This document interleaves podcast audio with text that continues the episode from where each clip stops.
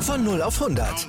Aral feiert 100 Jahre mit über 100.000 Gewinnen. Zum Beispiel ein Jahr frei tanken. Jetzt ein Dankeschön, rubbellos zu jedem Einkauf. Alle Infos auf aral.de.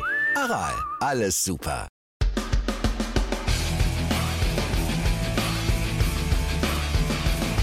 Undrafted.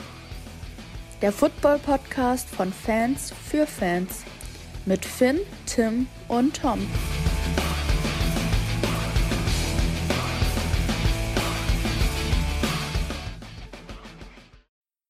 Moin und willkommen zu einer neuen Folge hier bei uns auf Undrafted. Ähm, nach der Wildcard-Woche und vor den Divisional Playoffs in der NFL. Und bei mir sind natürlich meine beiden äh, Podcast-Partner, von dem der eine das Wochenende recht entspannt verbracht hat, der andere eher sportlich wahrscheinlich einen Heartbreak erlitten hat. Ähm, Finn, Tom, wie seid ihr durchs Wildcard-Wochenende gekommen? Ja, ich ganz gut, aber ich glaube, wir nehmen den sportlichen Heartbreak erstmal mit. Äh, Finn, wie geht's dir? Ja, also ich, ich weiß jetzt gar nicht, worauf ich hinaus wollte, muss ich sagen. ähm, ja, also der Bruch war auf jeden Fall da am äh, Sonntagabend, Schrägstrich Montagmorgen. Aber ich glaube, das ist auch dann äh, normal in dem Fall gewesen. Mhm.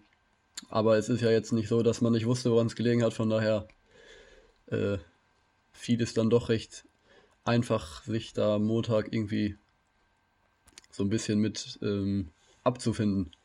Auch wenn es natürlich äh, trotzdem bitter war und auch immer noch bitter ist. Ja, der Blick geht jetzt bei den, bei uns hier bei Undrafted, bei unserem Verein komplett auf 2023. Ähm, nichtsdestotrotz äh, haben wir natürlich äh, noch Spiele dieses Jahr die wir ähm, trotzdem hier besprechen werden. Ähm, und es wird ein bisschen anders jetzt laufen für euch da draußen. Wir werden jetzt nicht mit unserer üblichen, was ist uns positiv und negativ aufgefallen, Kategorie äh, hier in die Woche starten, sondern, äh, weil es ja nicht mehr so wahnsinnig viele Spiele sind, werden wir uns die Zeit nehmen und werden diese Spiele einzeln nacheinander äh, ein bisschen besprechen. Ähm, auch halt, weil in dem News-Segment, das wird auch deutlich kleiner ausfallen die nächsten Wochen, weil halt einfach nicht so viel passieren wird. Ähm, deswegen, also, wir fangen mal an, starten mal rein ins Wochenende, gehen dabei chronologisch vor. Ähm, und das erste Spiel, das erste Wildcard-Spiel, was wir hatten, waren die San Francisco 49ers ähm, gegen die Seattle Seahawks. Ähm, es ist ausgegangen 41 zu 23. Wir werden das jetzt immer so machen, ähm, dass wir diesmal mal den Spieß umdrehen. Das sonst, ihr kennt das ja, fangen gerne immer äh, Finn und Tom an mit ihren Ansichten und ich ergänze das immer noch ein bisschen. Äh, in dem Fall werde ich als Moderator hier erstmal ein bisschen durch den Spielverlauf durchführen ähm, und dann werden die beiden noch ihre Einschätzung zu dem Spiel abgeben. So werden wir das jetzt heute machen. Ähm, zum Spielverlauf dieses Spiels kann man sagen, dass es bis zur Halbzeit fast schon zumindest vom Score her ein recht ausgeglichenes Spiel war. San Francisco mit mehr Spielanteilen. Ähm, nach der Pause ist San Francisco dann erwartbar souverän auch davongezogen. Da hatte Gino dann auch seine eine Interception. Ähm, letztendlich kann man sagen, äh, wenn man sich die Stats anguckt, äh, ganz kurz, man muss sich hier bei diesem Spielverlauf auch gar nicht lange aufhalten. Es war ein, der erwartbare deutliche Sieg. Ähm, es gab nicht wirklich Kontroversen. Ähm, Brock Purdy hat ein gutes Spiel gehabt, äh, 332 Yards, drei Touchdowns geworfen. Ich meine auch einen erlaufen. Das habe ich jetzt hier nicht stehen, aber das meine ich auch, war auch noch dabei. Ähm, Christian McCaffrey hat überzeugt mit 15 Runs für 119 Yards und Debo hat 6 Catches für 133 Yards. Also man kann auf jeden Fall sagen, die Playmaker äh, der 49ers haben funktioniert ähm, und das Spiel ist ausgegangen, wie wir es erwartet haben. Wie habt ihr denn dieses Spiel wahrgenommen? Mhm, ja, also du hast schon viel gesagt. Ich finde einfach, dass das Spiel ähm, zwei komplett unterschiedliche Halbzeiten hatte. Das war ähm, ja sehr deutlich zu sehen dass in der ersten Halbzeit die Seahawks sehr, sehr überrascht haben. Ähm, ich glaube auch viele Plays gespielt haben, womit die 49ers nicht unbedingt gerechnet hatten, ähm, die zumindest ein bisschen auf dem falschen Fuß erwischt haben. Und dann in der zweiten Halbzeit hat, hat sich das Spiel dann so ein bisschen gedreht, wie man es erwarten konnte. Ähm, ich meine, wir haben das ja zusammen geguckt und wir waren alle sehr, sehr äh, überrascht, dass es zur Halbzeit 17-16 für die Seahawks steht. Und äh, ja, auf jeden Fall dann, wie gesagt, zweite Halbzeit ähm, haben die 49ers halt so gespielt, wie man es erwarten konnte. Ähm, den Seahawks kaum noch Raum gegeben, weder im Passing Play noch im Running Game. Ähm, ich finde, dass die 49ers halt wirklich in der zweiten Halbzeit dann äh, ordentlich gezeigt haben, dass man mit ihnen rechnen muss, dass sie vielleicht sogar gerade der Favorit in der NFC sind. Und äh, in der ersten Halbzeit haben sie aber auch gezeigt, dass sie angreifbar sind. Also äh, sehr, sehr spannendes Team im Moment, die 49ers. Wie gesagt, schlagbar auf jeden Fall, aber wahrscheinlich trotzdem im Moment für viele der Favorit in der NFC. Sehr, sehr spannend im Moment. Was sagst du denn, Fan? Ja, vor allem hatten ja auch die 49ers in der ersten Halbzeit so ein bisschen Glück auch, dass irgendwie Brock Purdy da jetzt nicht zwei, zwei Interceptions oder so geworfen hat, was durchaus möglich gewesen wäre. Da ein, zwei Mal echt Glück gehabt. Ähm, und eigentlich zeigt das im Endeffekt ja auch trotzdem, was die 49ers für halt ein Team sind, wenn die in der ersten Halbzeit nicht gut gespielt haben und trotzdem nur mit einem Punkt Rückstand in der Halbzeit gegangen sind und ja, in der zweiten Halbzeit hat man dann halt gesehen, was dann die 49ers machen können, wenn es bei denen ein bisschen runterläuft. Zweite Halbzeit Seahawks keine Chance gehabt. Ähm, wenn man sich die Stats anguckt, dann sieht das eigentlich famos aus bei eigentlich jeder Unit. Äh, Brock Purdy am Ende hier auch mit einem sehr, sehr guten Spiel gehabt. Also rein st statistisch gesehen, auch wenn ich zumindest mal sagen würde, dass er zumindest in der ersten Halbzeit jetzt nicht so gut ausgesehen hat. Und eigentlich, äh, ja, das meines Erachtens nach beste Play von Brock Purdy ist hier wahrscheinlich nicht mal groß aufgelistet, weil das letztendlich dann eine Incompletion war. Ich weiß nicht, ob ihr euch noch erinnert an die Sequenz, wo er irgendwie rechts rausgescrambled ist und dann den Ball auf Brandon Ayuk, Ayuk war es, glaube ich, ne? Tief in die Endzone geworfen hat, in die äh, rechte Corner. Ja. wo er aber dann den Ball nicht fangen konnte. Ähm, ähm, ja, aber an sich, wie gesagt, ich glaube, das Resultat ist jetzt am Ende des Tages so ausgegangen, wie es jeder erwarten konnte und wie man es auch irgendwo erwarten musste.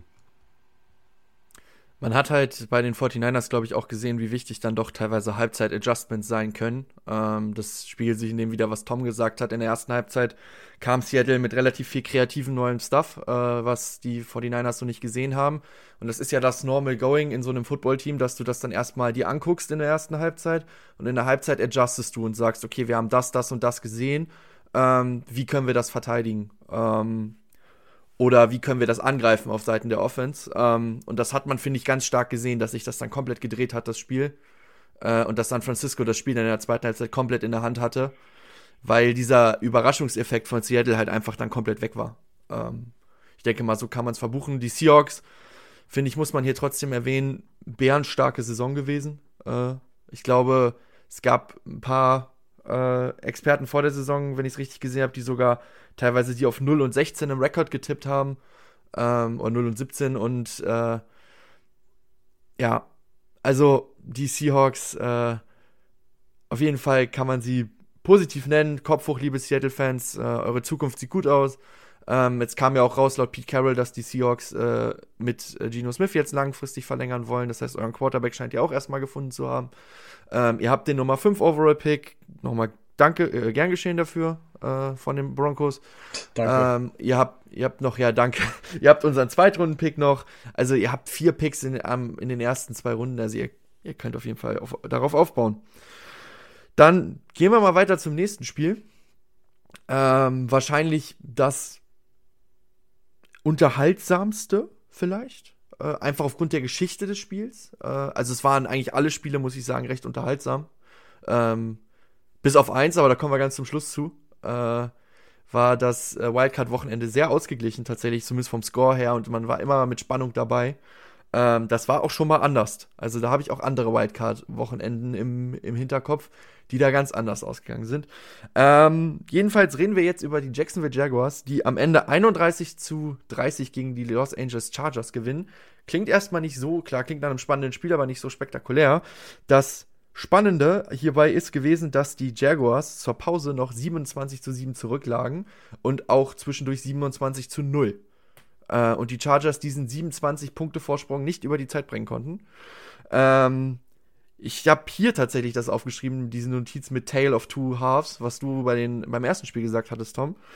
Ähm, man muss auch erwähnen, die Jaguars haben null Turnover selber produziert und fünf eigene geworfen in der Offense ähm, und gewinnen dieses Spiel.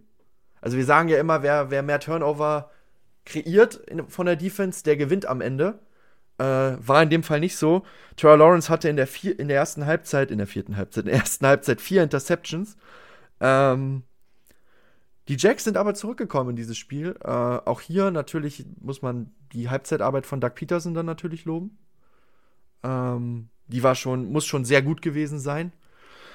Äh, zwischendurch kam man auf, man kam zwischendurch auf 10 Punkte ran, da stand es schon 30 zu 20 nur noch. Dann äh, sind die Chargers nochmal über das Feld marschiert und äh, Dicker, the Kicker, Cameron Dicker, äh, vergibt ein, ich finde es persönlich machbares Field Goal glaube, es war irgendwo in den 40ern in der Yard-Entfernung, ähm, vergibt er und die, das ganze Momentum shiftet endgültig zu, äh, zu Jacksonville, Touchdown mit einer Two-Point-Conversion, ähm, die auch sehr interessant war, diese Two-Point-Conversion. Das muss man auch sagen, weil im Endeffekt war das ja ein Quarterback-Sneak von Trevor Lawrence äh, von der 2-Yard-Line. Äh, zeigt nochmal, was für einen Vorteil du hast, wenn du einen großen Quarterback hast. Ähm, führte zum 28 äh, zu 30 und dann letztendlich mit auslaufender Uhr schießt Jacksonville das Field Goal zum 31 zu 30. Ähm, Nochmal ein paar Stats mitgebracht. Äh, Justin Herbert ähm, hat 25 Pässe an den Mann gebracht von 43 Versuchen. Ähm, für 273 Yards und einen Touchdown. Das ist tatsächlich verhältnismäßig, wenn man sich anguckt, wie das Spiel losging, gar nicht so gut am Ende. Ähm, zum Vergleich, Trevor Lawrence hat 28 von äh, 47 und 288 Yards. Natürlich da drin die grausame erste Halbzeit. Bei Herbert ist es die grausame zweite. Ähm, und hat halt vier Touchdowns zu vier Interceptions. Also man kann sagen, am Ende seine Statistiken wieder etwas begradigt. Ähm, genau, Travis Etienne muss man hier noch positiv nennen von den Jaguars. Der hat ein gutes Spiel gehabt. Äh, 20 Attempts, 109 Yards, sind 5,5er Average. Das ist schon ein sehr starker Average. Ähm, zum Vergleich, äh, Austin Eckler von den äh, Chargers, hatte 13 Attempts äh, und nur 35 Yards im gesamten Spiel. Hat auch zwei Touchdowns daraus gemacht. Da muss man aber auch sagen, dass die in Short-Yardage-Situationen entstanden sind an der Goal-Line. Ähm, hat ein Average von 2,7 also das, und war damit der beste Rusher. Äh, also das Laufspiel bei den Chargers auch mal wieder überhaupt nicht existent. Auf der anderen Seite auch die Lauf-Defense nicht existent, was ja schon eine Achillesferse eigentlich für dieses Team die ganze Saison ist. Ähm, ja, und so kam es dann am Ende, dass die Jaguars dann spektakulär das Spiel doch noch gewonnen haben und jetzt nach Kansas City fahren dürfen. Schon mal kleiner Ausblick auf das, was noch kommt. Dann gerne eure Eindrücke zu diesem Spiel.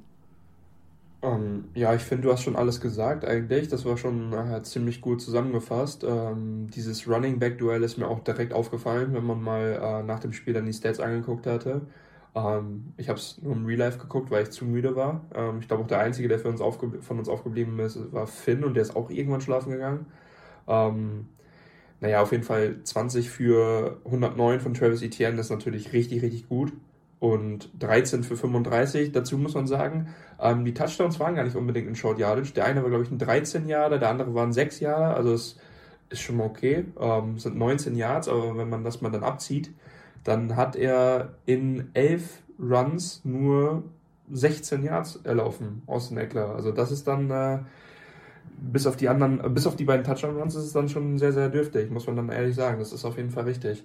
Und ähm, ja, Trevor Lawrence muss man dann auch mal loben, ne? Aber wenn man nach so einer Halbzeit da einfach so rauskommt und dann einfach so ballt, äh, das ist schon heftig. Und äh, Asante Samuel natürlich, also drei Interceptions fangen, das ist schon ein ganz, ganz großes Tennis in, in der Postseason. Ähm, ja, auf jeden Fall das Spiel, als ich das im Real Life angeguckt habe, hat mir sehr gut gefallen. Ich wusste leider schon, wie es ausgeht, hat mich ein bisschen geärgert. Ähm, ich hätte es gerne nochmal, ohne, ohne es zu wissen, halt so geguckt. Ähm, aber trotzdem sehr, sehr geiles Game. Und dann muss man ein bisschen über die Coaches reden. Du hast gesagt, Doug Peterson muss man auf jeden Fall loben. Ganz richtig. Also äh, die Adjustments in der Halbzeit zu machen und das, äh, das Spiel zu drehen natürlich äh, aller Ehren wert, aber Brandon Staley muss man auch drüber reden, das wieder zu blown. Ähm, ja, wir haben schon ein bisschen drüber gequatscht, ob der Stuhl da wackelt für Brandon Staley. Ich sage, der wackelt bis jetzt nur. Tim sagt, das Ding ist wahrscheinlich durch. Zumindest hast du es vorgestern gesagt. Ich weiß nicht, was du jetzt noch sagst. Ähm, und bei Lombardi. Ah, weiß ich nicht mehr. Wenn ich, wenn ich kurz einhake, wenn ja. ich kurz einhaken darf. Äh, weiß ich, würde ich jetzt sogar gar nicht mehr sehen. Also sie haben ja jetzt einen Move gemacht, da kommen wir auch gleich im News-Segment noch zu. Und ich glaube, dass dieser Move äh, der Move war, der Staley dieses Jahr vielleicht nochmal den Kopf rettet. Und dann schauen wir uns an, was nächstes Jahr passiert.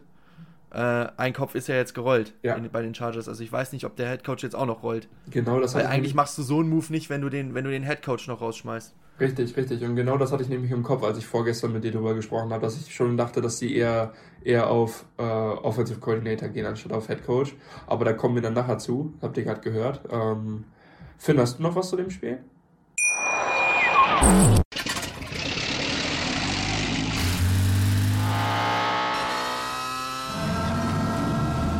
Von 0 auf 100. Aral feiert 100 Jahre mit über 100.000 Gewinnen. Zum Beispiel ein Jahr frei tanken. Jetzt ein Dankeschön, rubbellos zu jedem Einkauf. Alle Infos auf aral.de. Aral, alles super. Ja, ich würde einfach sagen, ich komme da jetzt zu. Ähm, Oder so? ja, also die Dramaturgie des Spiels ist ja, glaube ich, recht offensichtlich gewesen.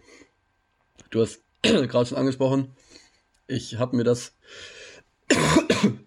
Verzeihung, ähm, habe mir das angeguckt. Bis zum 24-0 war es, glaube ich, Mitte zweites Viertel nach der zweiten oder dritten Interception von Asante Samuel. Und äh, habe mich dann halt schlafen gelegt, weil ich relativ sicher war, dass das Ding durch ist. Auch wenn das Spiel vom Spielverlauf gar nicht so eindeutig war, wenn man ehrlich ist.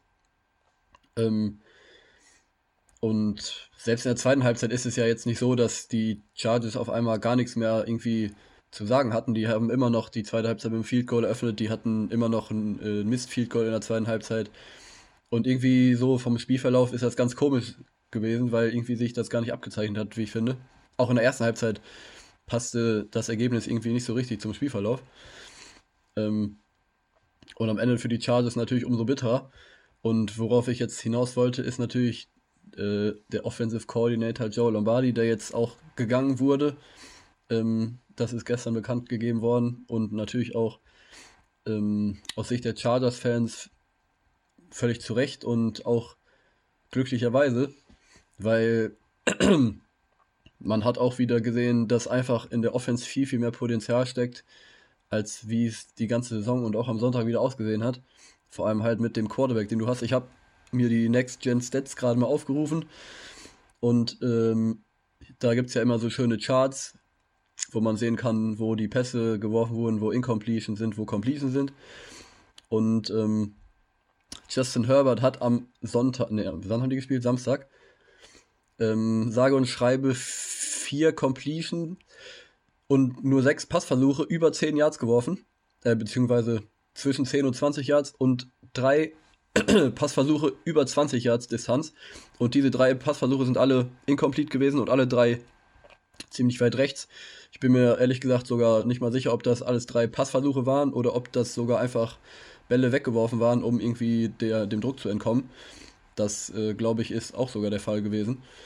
Und äh, mit einem Quarterback wie Justin Herbert und einem Arm wie Justin Herbert hat, kann es halt nicht sein, dass sein Quarterback nur vier Completions über 10 Yards hat und ähm, von den vier Completions ist halt die weiteste 16 Yards. Also wenn ich mir nur die Chart angucke, könnte ich denken, das ist irgendwie, keine Ahnung, Jimmy Garoppolo oder so, der halt irgendwie keinen keinen großen Arm hat. Das ist halt wirklich traurig. Und Checkdown irgendwo, Teddy. richtig. Und irgendwo ist es halt auch ein bisschen bitter für die Chargers, weil du halt Justin Herbert immer noch auf dem Rookie-Vertrag hast und nächstes Jahr geht er in sein allerletztes Jahr, bevor der dann seine, seine fünf Jahresoptionen wahrscheinlich bekommen wird. Und äh, ja, im Endeffekt ist dann nächstes Jahr nochmal ein Jahr für die Chargers, wo sie, wo sie versuchen müssen, eben dann das Maximale aus der Offense rauszuholen, weil ähm, ja auch, das muss man sagen, Brandon Staley hat ja die Defense dann gerade gegen Ende hin eigentlich schon auch in den Griff bekommen, muss man sagen. Die Defense hat ja sogar ganz gut gespielt und ich kann mir vorstellen, dass wenn da jetzt ein Offensive Coordinator reinkommt, der einen Plan mit Justin Herbert hat, dass das auf jeden Fall dann auch äh, ja, dienlich sein wird für die Chargers und auch dafür sorgen wird, dass die nächstes Jahr vielleicht nochmal ein bisschen gefährlicher sind als dieses Jahr. Auch wenn du das jetzt als Broncos-Fan vielleicht nicht unbedingt hören willst. Müsste auf jeden Ja, Fall. Nein, also die, Erzähl ruhig. also die, wer- die werden gefährlich sein. Das, das, es ist ja Quatsch, das zu verschweigen. Ich finde, der Weg als, als Denver Broncos muss eher sein, dass du versuchst mitzugehen, nicht, dass du hoffst, dass die anderen schwächer werden. Das ist es halt. Also die anderen werden nicht schwächer werden. Äh, Gerade mit Herbert, der halt einfach noch mehr Erfahrung in dieser Liga kriegt. Ähm, ich gebe dir komplett recht, äh, dass das Lombardi, dass das ein guter Move war. Ich finde aber Lombardi ist trotzdem auch mit so ein bisschen auch ein leichtes Bauernopfer, habe ich das Gefühl. Ähm, weil man kann in diesem Spiel auch sagen, dass, dass die von Staley geführte Defense halt einfach auch, ich möchte das jetzt nicht so drastisch sagen, aber eigentlich muss man, nee, ich sag das Wort jetzt nicht, aber äh, es nicht geschafft hat, einen 27 äh, Punkte Führung zu verteidigen. Das hat auch nicht funktioniert. So, also man muss auch die Defense hier, finde ich, äh, gleichermaßen also, kritisieren. Ich finde, Und, die ja? Defense, was soll sie mehr machen? Vier Interceptions. Ich weiß nicht, ob da noch Fumbles auch dabei waren. Ja, die okay, einen Fumble, die sie gewonnen haben. Und wenn du halt 27 Punkte machst, dann muss halt die Offense auch einfach das Spiel besser managen, als immer mal wieder den Ball abzugeben, weil die es irgendwie nicht geschissen bekommen, vernünftig die Uhr zu managen. Und das, glaube ich, ist eher der Punkt, wenn ich ehrlich bin. Ja, das ist richtig, richtig. Aber was man trotzdem in den Ring führen kann, sie haben die schlechteste Laufverteidigung der gesamten Liga über die gesamte Saison. Und das ist, finde ich, schon ein Punkt, wo man kritisieren kann. Äh, mit der D-Line, die sie haben, auch wenn Joey Bosa lange raus war. Ähm, da läuft trotzdem noch Khalil Mack Joseph Day, äh, Kyle Van Noy. Da musst du in der Lage sein, den Lauf zu verteidigen. Also ich erinnere mich, Kyle Van Noy war einer der besten Verteidiger gegen den Lauf in seiner Zeit in New England unter Bill Belichick. Also kannst mir nicht erzählen, dass das nicht funktioniert. So, und ich, und Staley hat halt auch andere, mit einem Mike Williams, mit einem fitten Mike Williams gewinnst du dieses Spiel vielleicht. Äh, ist jetzt viel What If, aber Mike Williams war verletzt, weil Staley ihn in einen unnötigen Spiel gegen die Broncos reingeschmissen hat. So, und ich finde, da muss Staley zumindest auch hinterfragt werden und äh, das jetzt alles so abzutun, ja, es lag alles nur an Lombardi, finde ich halt, ist zu, zu kurz gedacht. Das wollte ich damit eigentlich nur sagen. Da schließt so, sich auch der also. Das, äh, eine, dass eine Person das Problem ist, das ist ja grundsätzlich nicht so, das ist, ist richtig. Ja, er wirkt halt, wie gesagt, für mich wie ein Bauernopfer. Aber gut, dann, wir werden sehen, wie die Chargers nächstes Jahr nächsten Staley-Jahr drauf sind. Ja, aber da schließt sich auch irgendwo der Kreis, weil Mike Williams wäre dann dieser Deep Threat Receiver gewesen für die langen Dinger, was nicht, was nicht äh, da war. Und vor allem dann. Äh, Richtig. Lom Lombardi, das, ähm, das der gefeuert wurde, ist ja an sich nur konsequent, wenn du, wenn du dann äh, drüber nachdenkst, dass, die, dass diese Offense halt einfach gar nichts aufs Board gekriegt hat die letzten Wochen. So, und das äh, gerade gerade in diesem, in diesem Game dann in der zweiten Halbzeit nichts mehr hinzukriegen. Du musst diese Zeit einfach runterlaufen lassen, so wie Finn gesagt hat. Und ich finde auch, dass, äh, dass es dann eher an der Offense liegt als an der Defense. Auf jeden Fall. Ja, das ist richtig. Und, Dann und, machen wir mal weiter mit dem nächsten Spiel. Warte, und oh, sag erst mal. Das, das wird wahrscheinlich einer der, der, der prominentesten oder der besten äh, Jobs im Moment in der NFL sein. Wenn du einen Plan mit Justin Herbert hast und den entwickeln kannst, ich meine, die Defense der Chargers sieht immer noch völlig in Ordnung aus oder sogar gut aus. Wenn du da eine vernünftige Offense reinkriegst, dann ist das ein Team, vor dem du auf jeden Fall sehr, sehr viel Angst haben musst. Ja, aber das sagen wir jedes Jahr bei den Chargers in der Offseason, ne? Und jedes Jahr enttäuschen sie uns aufs Absolut Neue, das muss man halt auch sagen. Seit 2018 sagen wir jedes Jahr, das ist ein starkes Team, die werden, dieses Jahr ist es soweit, dieses Jahr AFC Championship Game und was nicht alles. Ähm, und dann kommt wieder, entweder kommen sie gar nicht in die Playoffs oder sie fliegen in den Playoffs auf sehr, ja, ich kann es jetzt endlich mal sagen als Broncos von erbärmliche Art und Weise raus. Ähm, also, das ist schon, die Chargers sind schon eine interessante Franchise in den letzten Jahren, ne? Also ich glaube, es ist nicht einfach, Chargers-Fan zu sein. Jedes Jahr machst du dir Hoffnung jedes Jahr wirst du enttäuscht. Das kenne ich irgendwo her. Ähm Gut, dann machen wir mal weiter. Das nächste Wildcard-Spiel. Äh, ich habe hier stehen, das ist das längste Spiel gefühlt, was ich jemals erlebt habe. Mhm. Ich glaube, fast über vier Stunden Spielzeit. 3, 3, ähm, 3, 3, die Bills. Richtig, siehst du? Die Bills kommen mit einem relativ blauen Auge davon und gewinnen am Ende 34 zu 31 gegen die Miami Dolphins. Und das muss man hier dazu sagen, mit Skylar Thompson als Quarterback. Wäre das jetzt Tour, wäre das ja ein erwartbarer Score in irgendeiner Form gewesen. Aber mit Skylar Thompson ist es, finde ich, schon wirklich blaues Auge. Ähm, Buffalo ist auch gut gestartet, ging mit 17 zu 0 in Führung. Ähm, und alle dachten, gut, jetzt über, überrennen sie halt Miami und äh, das wird eine ganz klare Kiste hier. Und wir sind hier nach zwei Stunden durch, weil dann irgendwann wird nur noch gelaufen und die Uhr läuft. Ja, und dann wurde Buffalo sloppy, hatte mehrere Turnover.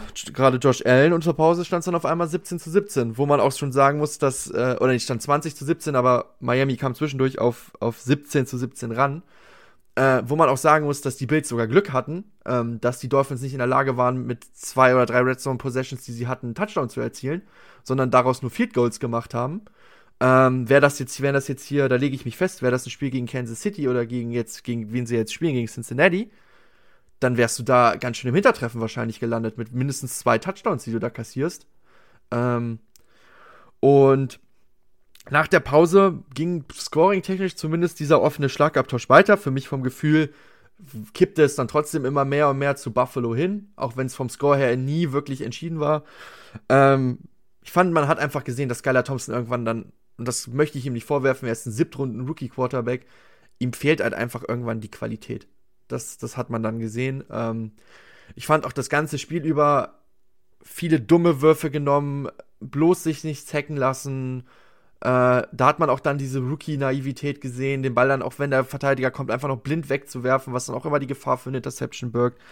Ähm, er hat auch nur 18 von insgesamt 45 Passversuchen angebracht, wobei ich hier dann aber auch mal mich an die in Miami Coaching Staff richten muss und mich frage, wenn du einen Rookie-Siebtrunden-Pick als dein Quarterback hast, warum wirfst du 45 Mal? Also klar, das kommt auch zustande, weil du schnell zurücklagst äh, und in das aufholen musstest. Aber diese schiere Anzahl, die ist halt einfach unfassbar, wenn man vergleicht, dass der Runner mit den meisten Attempts Jeff Wilson ist und der hatte 10 Runs. Für und hat dann auch nicht wirklich gemerkt, aber auch nur. Richtig, Richtig, der hat dann überhaupt nicht überzeugt. Und du hast dieses Spiel komplett auf die Schultern von Skylar Thompson gelegt, was finde ich, ich glaube, wir haben es auch in der Preview gesagt, was du eigentlich nicht machen darfst. Er hat einen Touchdown und zwei Interceptions, also es ist noch in Ordnung.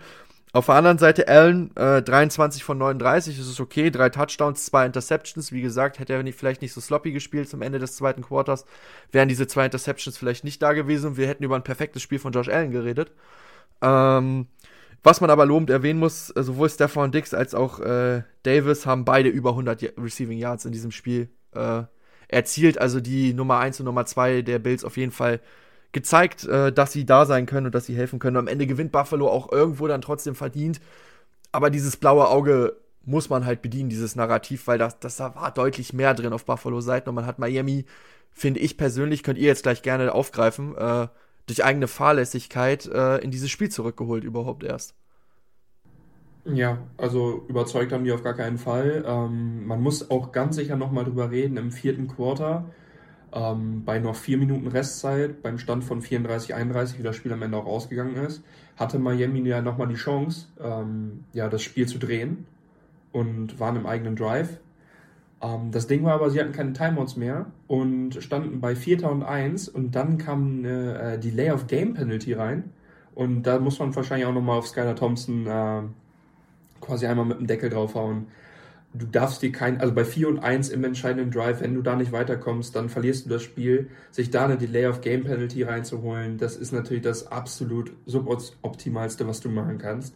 Und äh, danach geht der nächste Pass von Skylar Thompson für Vierter und fünf, beziehungsweise sechs dann in dem Moment äh, incomplete zu Mike Gesicki und das Spiel ist verloren. Ähm, wie gesagt, also das war, das war wahrscheinlich noch eine, noch eine ganz, ganz entscheidende Szene im, im vierten Quarter. Wie gesagt, das wäre der Drive gewesen, wenn man da irgendwie nochmal in die, in die Field Goal Range gekommen wäre. Man stand schon an der Mittellinie, also man hätte noch zehn Yards gebraucht.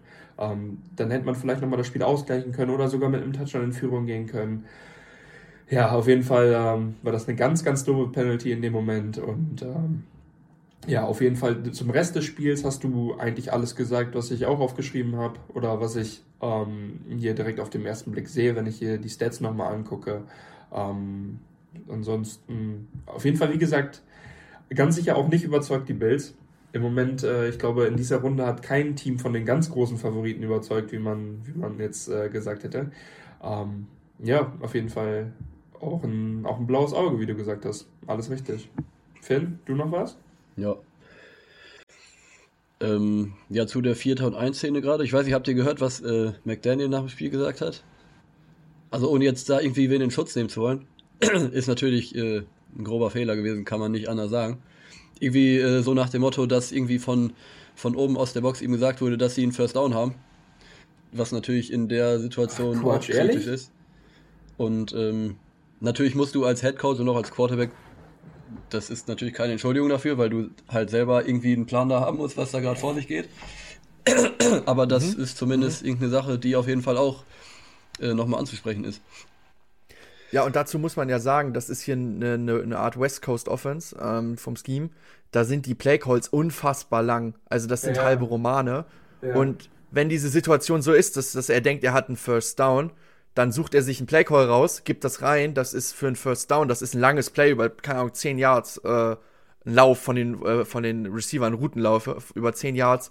Ähm, oder über 8 Yards oder so. Und auf einmal kriegt er von oben den Call. Nee, nee, nee, doch nicht. Stopp, stopp, stopp, stopp. Wir haben doch vierten und eins. Und dann musst du auf einmal ein ganz anderes Play-Call reinbringen. Und wenn du dann Aaron Rodgers oder so drauf hast, der kann das vielleicht selber. Der, der steht dann vielleicht selber da und sagt so, Digga, es ist vierter oder eins. Ich, ich mache jetzt hier irgendwas. Ich call jetzt hier irgendwas. Äh, check so und so. Das kannst du von Skylar Thompson nicht erwarten. Und ich glaube, Skylar Thompson war dann relativ überrascht, überrumpelt von der ganzen Nummer. Ähm, wie gesagt, Finn und du, ihr habt es gesagt, es ist insgesamt ein katastrophaler Fehler.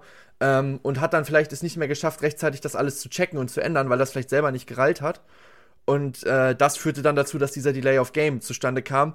Da muss man aber alle von oben bis unten hinterfragen. Man muss Richtig. den Spotter hinterfragen von den Dolphins, man muss McDaniels hinterfragen, man muss äh, hinterfragen, ob der, ob der ob man dann nicht vielleicht äh, sein Playbook anpasst und kürzere, verständlichere Calls aufs Spreadsheet packt, wenn äh, ein Rookie-Quarterback da auf dem Platz rumläuft. Oder ob man einfach ähm, mal auf die Sticks schaut. Das könnte natürlich auch eine Maßnahme sein.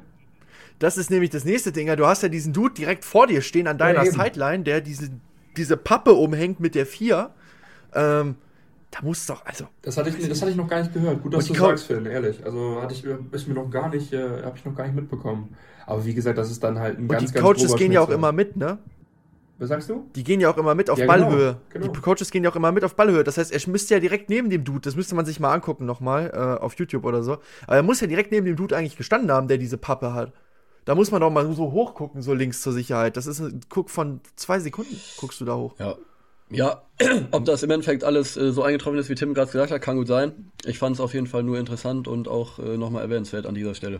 Eigentlich. Äh, und was ich das ist einfach das, wie ich mir das wie ich mir den Ablauf da ja, erkläre. Ja, kann, kann, kann du, kann, kann durchaus sein. Muss ja eigentlich so. Ja, und was ich noch sagen wollte, ähm, Skylar Thompson, ich finde eigentlich, dass man von ihm eigentlich nicht mehr erwarten konnte. Natürlich hat er jetzt auch zwei Interceptions gehabt, aber im Endeffekt konntest du jetzt nicht groß erwarten, dass er hier irgendwie dein Halsbringer ist.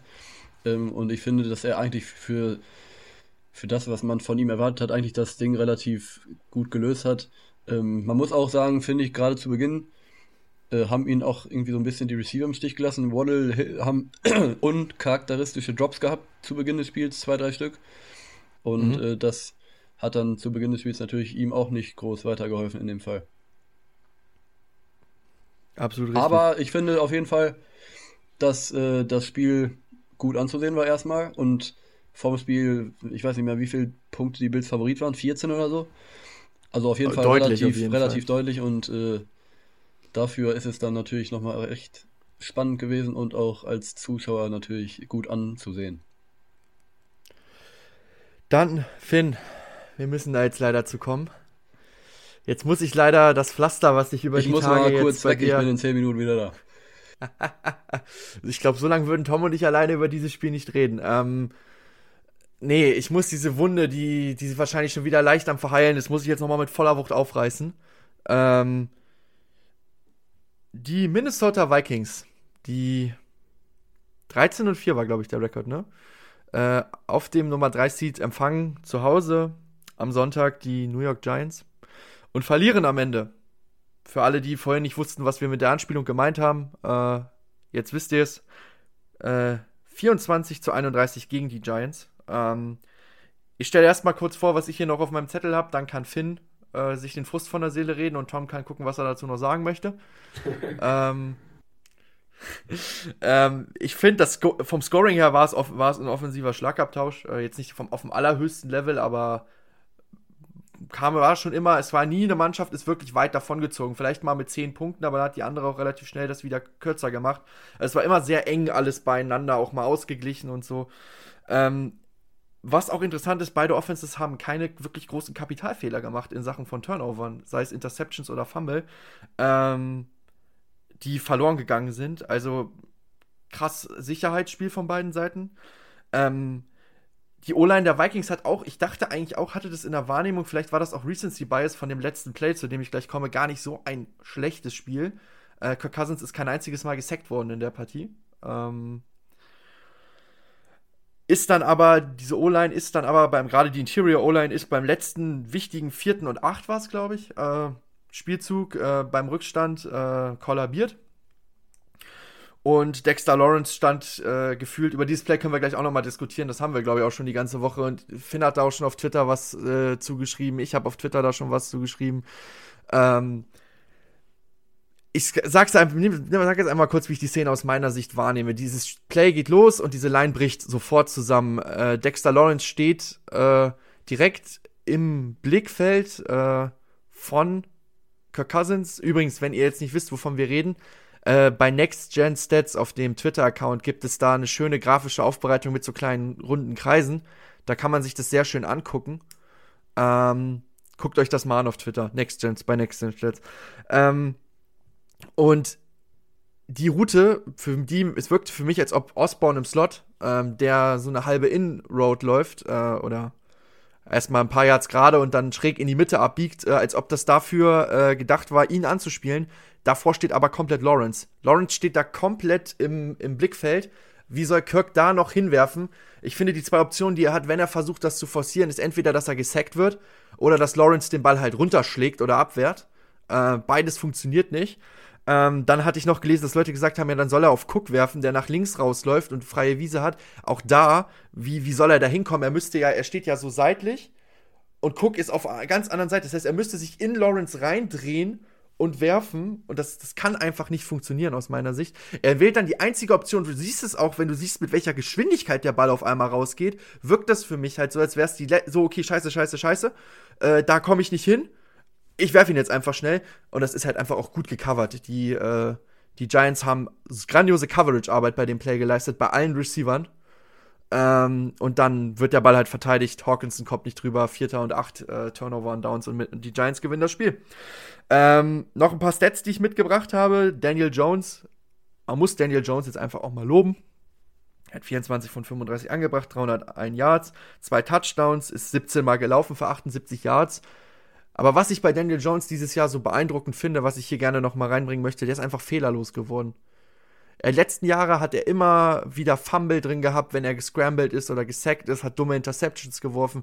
Das sehen wir dieses Jahr kaum noch von ihm und das schreibe ich auch Brian Dable zu, weil eine ähnliche Entwicklung hatten Josh Allen durchgemacht bei den Bills. Äh, und ich bin gespannt, wie das jetzt weitergeht mit Daniel Jones mit der Verlängerung und äh, dass äh, wir dann hoffentlich in New York, also wenn er schlau ist, bleibt er in New York, weil das ist das Beste, was ihm gerade passieren kann mit Brian Dable als Coach. Ähm, auf der anderen Seite muss man sagen, dass Justin Jefferson, da wird Finn vielleicht auch gleich nochmal zu was sagen, ich, ich sag's einfach aus meiner Sicht nochmal, auch komplett abgemeldet war in diesem Spiel, äh, verhältnismäßig für das, was Jefferson eigentlich kann. Äh, laut der NFL-App hatte er sieben Catches äh, für 47 Yards, kein Touchdown.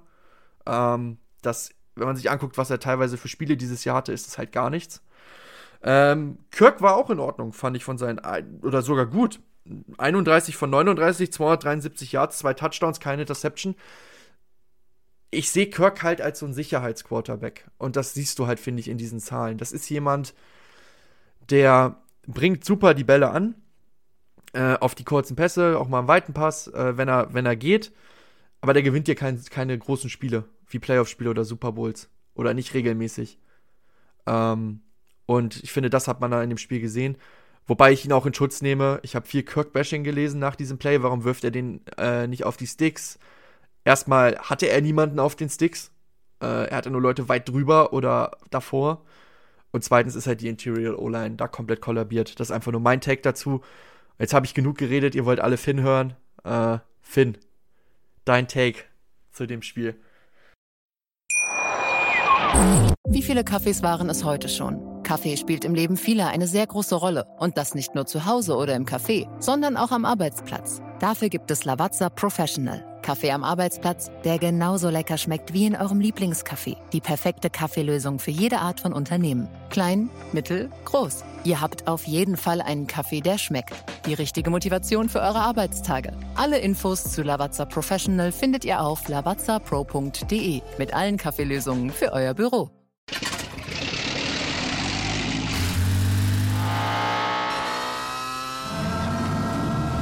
Von 0 auf 100.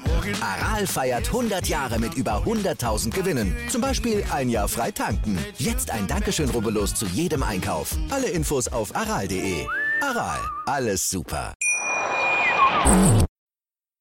Ich äh, würde gerne die Leute jetzt äh, wissen, wie die mich jetzt hören wollen, muss ich sagen. Ja, also was soll ich jetzt hier erzählen? Also ähm, sehr, sehr bitter auf jeden Fall.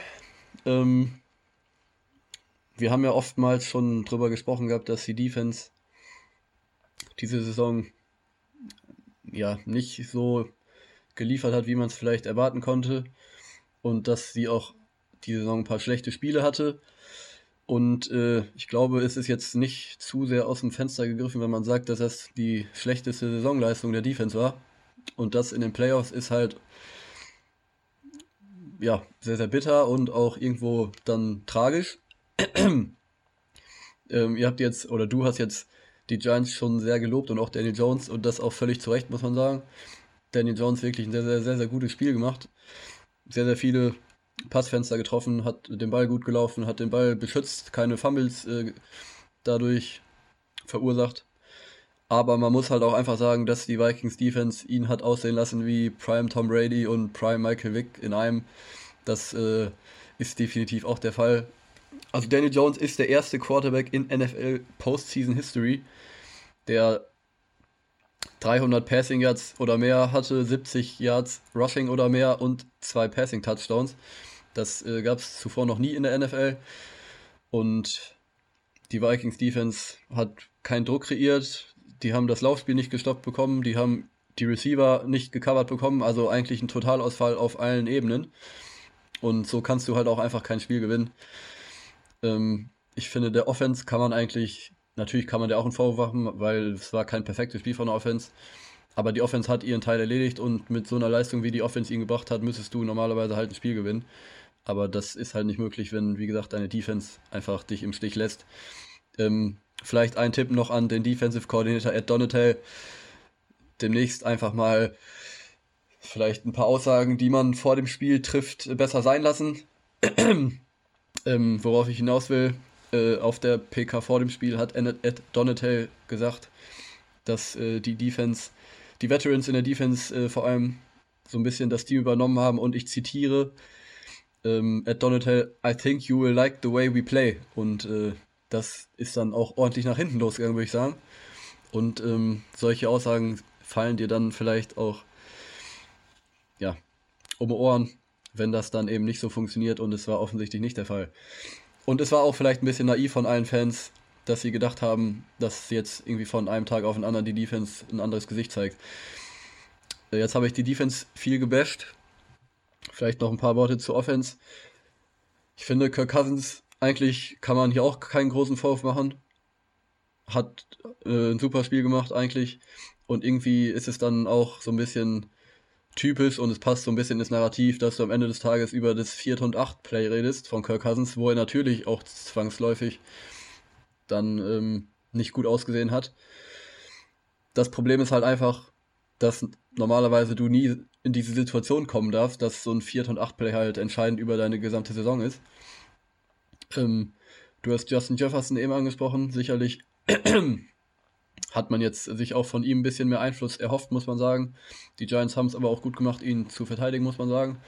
Das ist ja jetzt auch dann das Problem, was die Vikings die Saison schon ein bisschen öfter gehabt haben, dass äh, wenn halt die Defense Justin Jefferson ja in Double Coverage nimmt, in teilweise Triple Coverage nimmt, dass dann halt die anderen Receiver Probleme haben, eben zu, zu, zu liefern. Äh, T. Hawkinson muss man sagen, war dieses Spiel auch wieder sehr, sehr gut. Das ist dann eben der Faktor, der so ein bisschen dann das Spiel an, an sich gerissen hat mit 10 Catches für 129 Yards. Hat dann so ein bisschen das gemacht, was man vielleicht von den anderen Receivern sich auch erhofft hat. Zielen wieder nur drei Catches, Osborne zwei Catches. Das ist dann am Ende des Tages einfach ja zu wenig. Ähm, und von den sieben Catches, die Jefferson hatte, waren halt auch der Großteil schon im, im Opening Drive, wo die Vikes ja übers Feld marschiert sind und ich gedacht habe, Junge, Junge, geil. Äh, und ja, in der zweiten Halbzeit Jefferson, ich glaube, ein Catch und dann im allerletzten Drive nicht ein Target bekommen, irgendwie so. Auf jeden Fall ist das dann halt auch einfach nicht, ja, nicht gut genug, kann man vielleicht auch sagen, weil er ist halt der Spieler, den du einfach, du musst halt einfach Wege finden, Justin Jefferson ins Spiel zu bringen, ohne Wenn und Aber. Es ist halt einfach der beste Spieler auf dem Platz und das ist dann vielleicht, ja, auch zu wenig.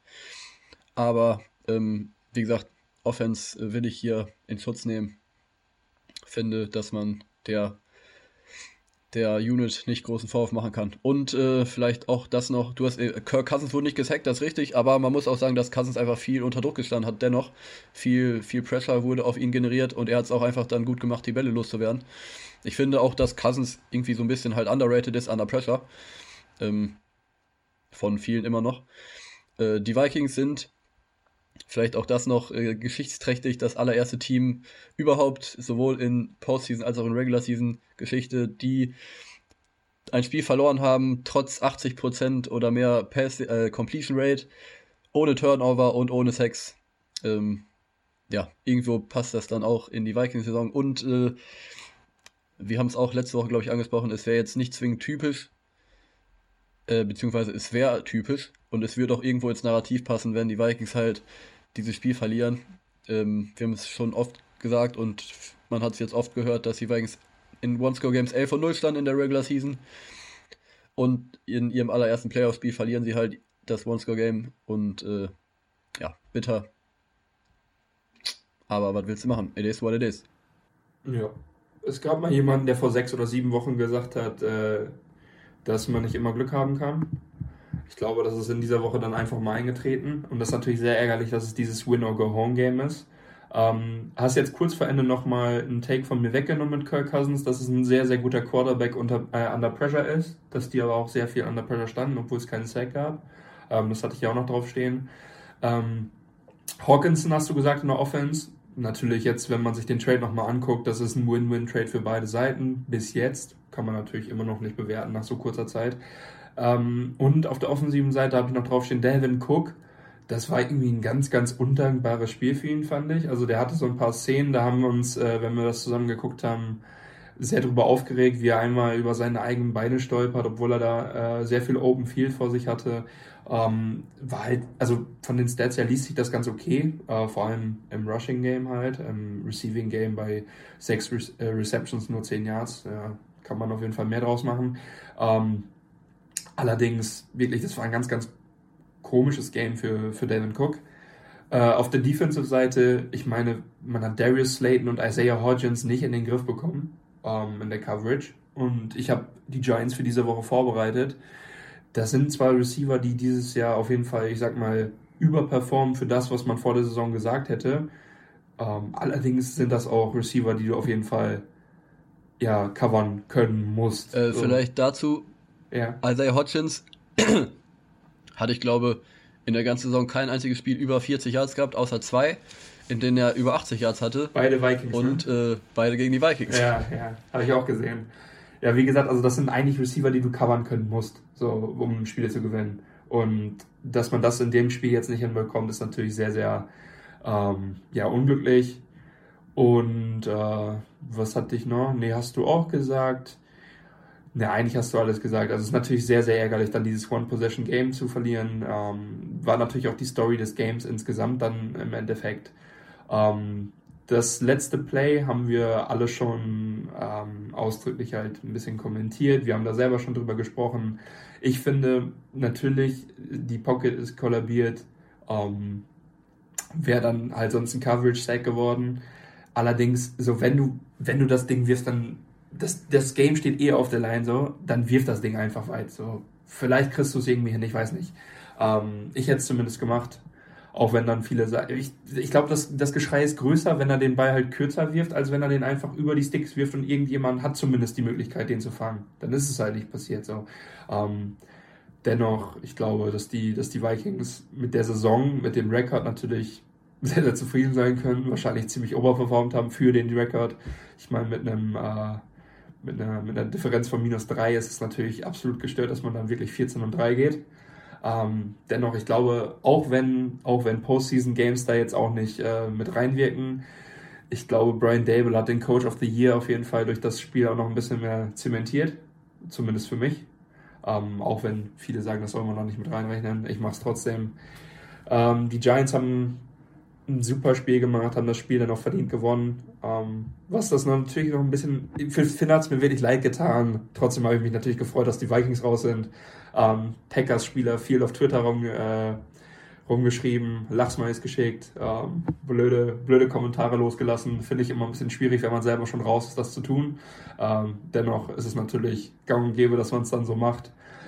Ähm, ja, auf jeden Fall. Ich glaube, dass Finn jetzt so langsam auf die neue Saison schielt, so wie ich es auch tue. Man äh, akzeptiert das dann doch natürlich schwer, aber relativ schnell. Man ist auf die neue Saison gespannt. Die Vikings haben einen Roster, mit dem man äh, viel erwarten kann. Da werden aber auch viele Moves passieren. Die hat Finn uns schon mal aufgedröselt so ein bisschen. Ähm, das aber, denke ich, zu gegebener Zeit. Ähm, auf jeden Fall trotzdem, auf die Vikings kann man in den nächsten Jahren trotzdem noch sehr, sehr gespannt sein, würde ich sagen. Wollen wir weitergehen, Jungs? Absolut. Ich denke, man kann es zusammenfassen. Bitter, dass das erste One-Score-Game, was die Vikings dieses Jahr verlieren, das Playoff-Spiel ist. Richtig. Und von Finn, wir fassen es nochmal zusammen weiter an Herrn Donatel. Ed, halt die Klappe. So. und dann, und damit machen wir weiter. Ähm, kommen zu, zu Bengals gegen Ravens. Ähm, am Ende gewinnen die Cincinnati Bengals 24 zu 17. Auch hier könnte man das Narrativ bedienen, was ich vorhin bei den Bills gemacht habe, dass es am Ende vielleicht auch recht mit einem blauen Auge war. Ähm, weil ich mein erster Punkt ist, was wäre, wenn Lamar fit gewesen wäre? Ähm, ich kann mir gut vorstellen, dass die Ravens dieses Spiel dann gewinnen. Ja. Von der Art und Weise, wie dieses Spiel Die Antwort läuft. darauf äh, hat ja auch äh, J.K. Dobbins gegeben. Ja, richtig. Der war anders salty äh, im, äh, äh, im Postgame-Interview. Es war, glaube ich, ein Postgame-Interview, oder war das danach auf Twitter? Nee, war ein Postgame-Interview. War ein Postgame-Interview, genau. Ähm, weil zur Halbzeit führt Baltimore, äh, recht überraschend, mit 10 zu 9. Ähm, es ist dann zwischendurch, haben wir einen Score von 17 zu 17 und dann kommt es zu, zu der entscheidenden Situation. Ähm, beim Stand von 17 zu 17 und 4 Minuten 15 noch auf der Uhr äh, im letzten Quarter. Äh, Baltimore steht an der 1 äh, von den Bengals, versucht einen Quarterback-Sneak über Tyler Huntley, der versucht über seine O-Line rüber zu springen. Ähm, ich glaube, Logan Wilson ist es, wenn ich es noch richtig im Kopf habe, der den Ball rausboxt. Ähm, Sam Hubbard, der Edge Rusher der Bengals, nimmt den Ball auf, und läuft über 98 Yards in die Endzone. Bengals gehen mit 24 zu 14 in Führung, 17 in Führung und gewinnen dann am Ende auch dieses Spiel. Äh, also ein offensiver, weiß nicht, ob man da wirklich Fehler in der Situation sagen kann.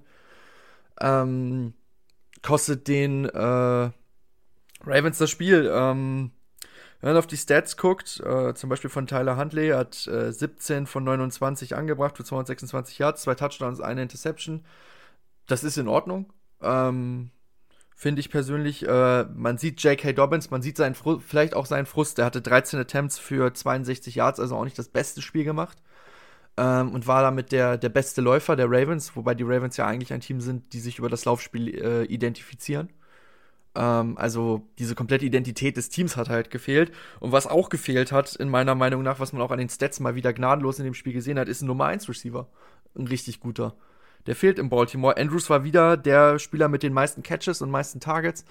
Ähm, danach kommt Demarcus Robinson, der aber auch eine gute, ist eine gute Nummer 2, im besten Fall vielleicht eher eine Nummer 3, aber das ist kein Nummer 1 Receiver. Und das ist aktuell die Nummer 1. Auch klar wegen Verletzung. Aber auch als Rashad Bateman noch fit war, war das kein Nummer 1 Receiver. Also bei aller, aller Liebe zum Sport, das ist, das ist auch in meinen Augen eine gute Nummer 2. Auf der anderen Seite die Bengals, Borrow, ein solides Spiel gehabt, äh, 23 von 32, 209 Yards, ein Touchdown, den hat er auf Jamar Chase geworfen, der hatte neun Receptions für 84 Yards und war damit auch der Receiving Leader ähm, der Bengals. Und da sieht man halt, dieses Team hatte eine Nummer 1 Receiver, das andere nicht. Am Ende gehen die Bengals als Sieger vom Platz. Ich sage jetzt nicht, dass es nur daran liegt, das hat auch andere Gründe, aber die Bengals auf jeden Fall am Ende trotzdem verdient gewonnen, wenn auch etwas glücklich. Ich denke mal, so kann man es zusammenfassen. Ich habe mich natürlich schockverliebt, weil die war wirklich ganz, ganz klein. So begann die Mensch-Hund-Beziehung zwischen Christina und Tierschutzhund Frieda. Und wie es danach, nach dem ersten Moment der Verliebtheit, so weiterging und welche Klippen es danach zu umschiffen galt, das hört ihr in der neuen Ausgabe von Iswas Dog, dem Podcast für harmonische Mensch-Hund-Beziehungen. Iswas Dog? Mit Malte Asmus. Überall, wo es Podcasts gibt. Jo. Ähm, was man wieder sagen muss, Baltimore's Defense wieder super gespielt, dass man äh, dann das Final, also das, das entscheidende Play dann da kriegt durch einen durch einen Defensive Score von den von den äh, Bengals ist ja quasi symptomatisch. Ich finde einfach, dass, dass, die, dass die Ravens wieder eine super Defensive Leistung abgerufen haben. ähm, sieht man vor allem, dass äh, Joe Burrow hat sonst in jedem Spiel eigentlich ein richtig langes Ding dabei. Dieses Spiel war 19 Yards sein längstes Ding. Das hat er sonst in der Saison wirklich ganz, ganz selten. Und ich finde, dass die gerade gegen Deep Passes die Ravens sehr, sehr gut covern. Und äh, ja, das wirklich eine der besten Defenses in der ganzen NFL ist, vor allem in der Secondary halt. Dann dazu nochmal, ich weiß nicht, wie ihr das seht. Lamar Jackson fährt nicht mit zum Spiel nach Cincinnati oder ist nicht in Cincinnati. Finde ich äh, ja sehr, sehr fraglich, dass der, dass der Quarterback nicht überhaupt mitgefahren ist. Weiß nicht, was das überhaupt ein bisschen aussagen könnte für die Offseason, für den Vertrag von Lamar Jackson. Ich habe keine Ahnung. Ähm, finde ich aber. Zeichen stehen auf Abschied, oder nicht? Ich finde auch, dass also, es ein bisschen so aussieht, ne? Also. Richtig.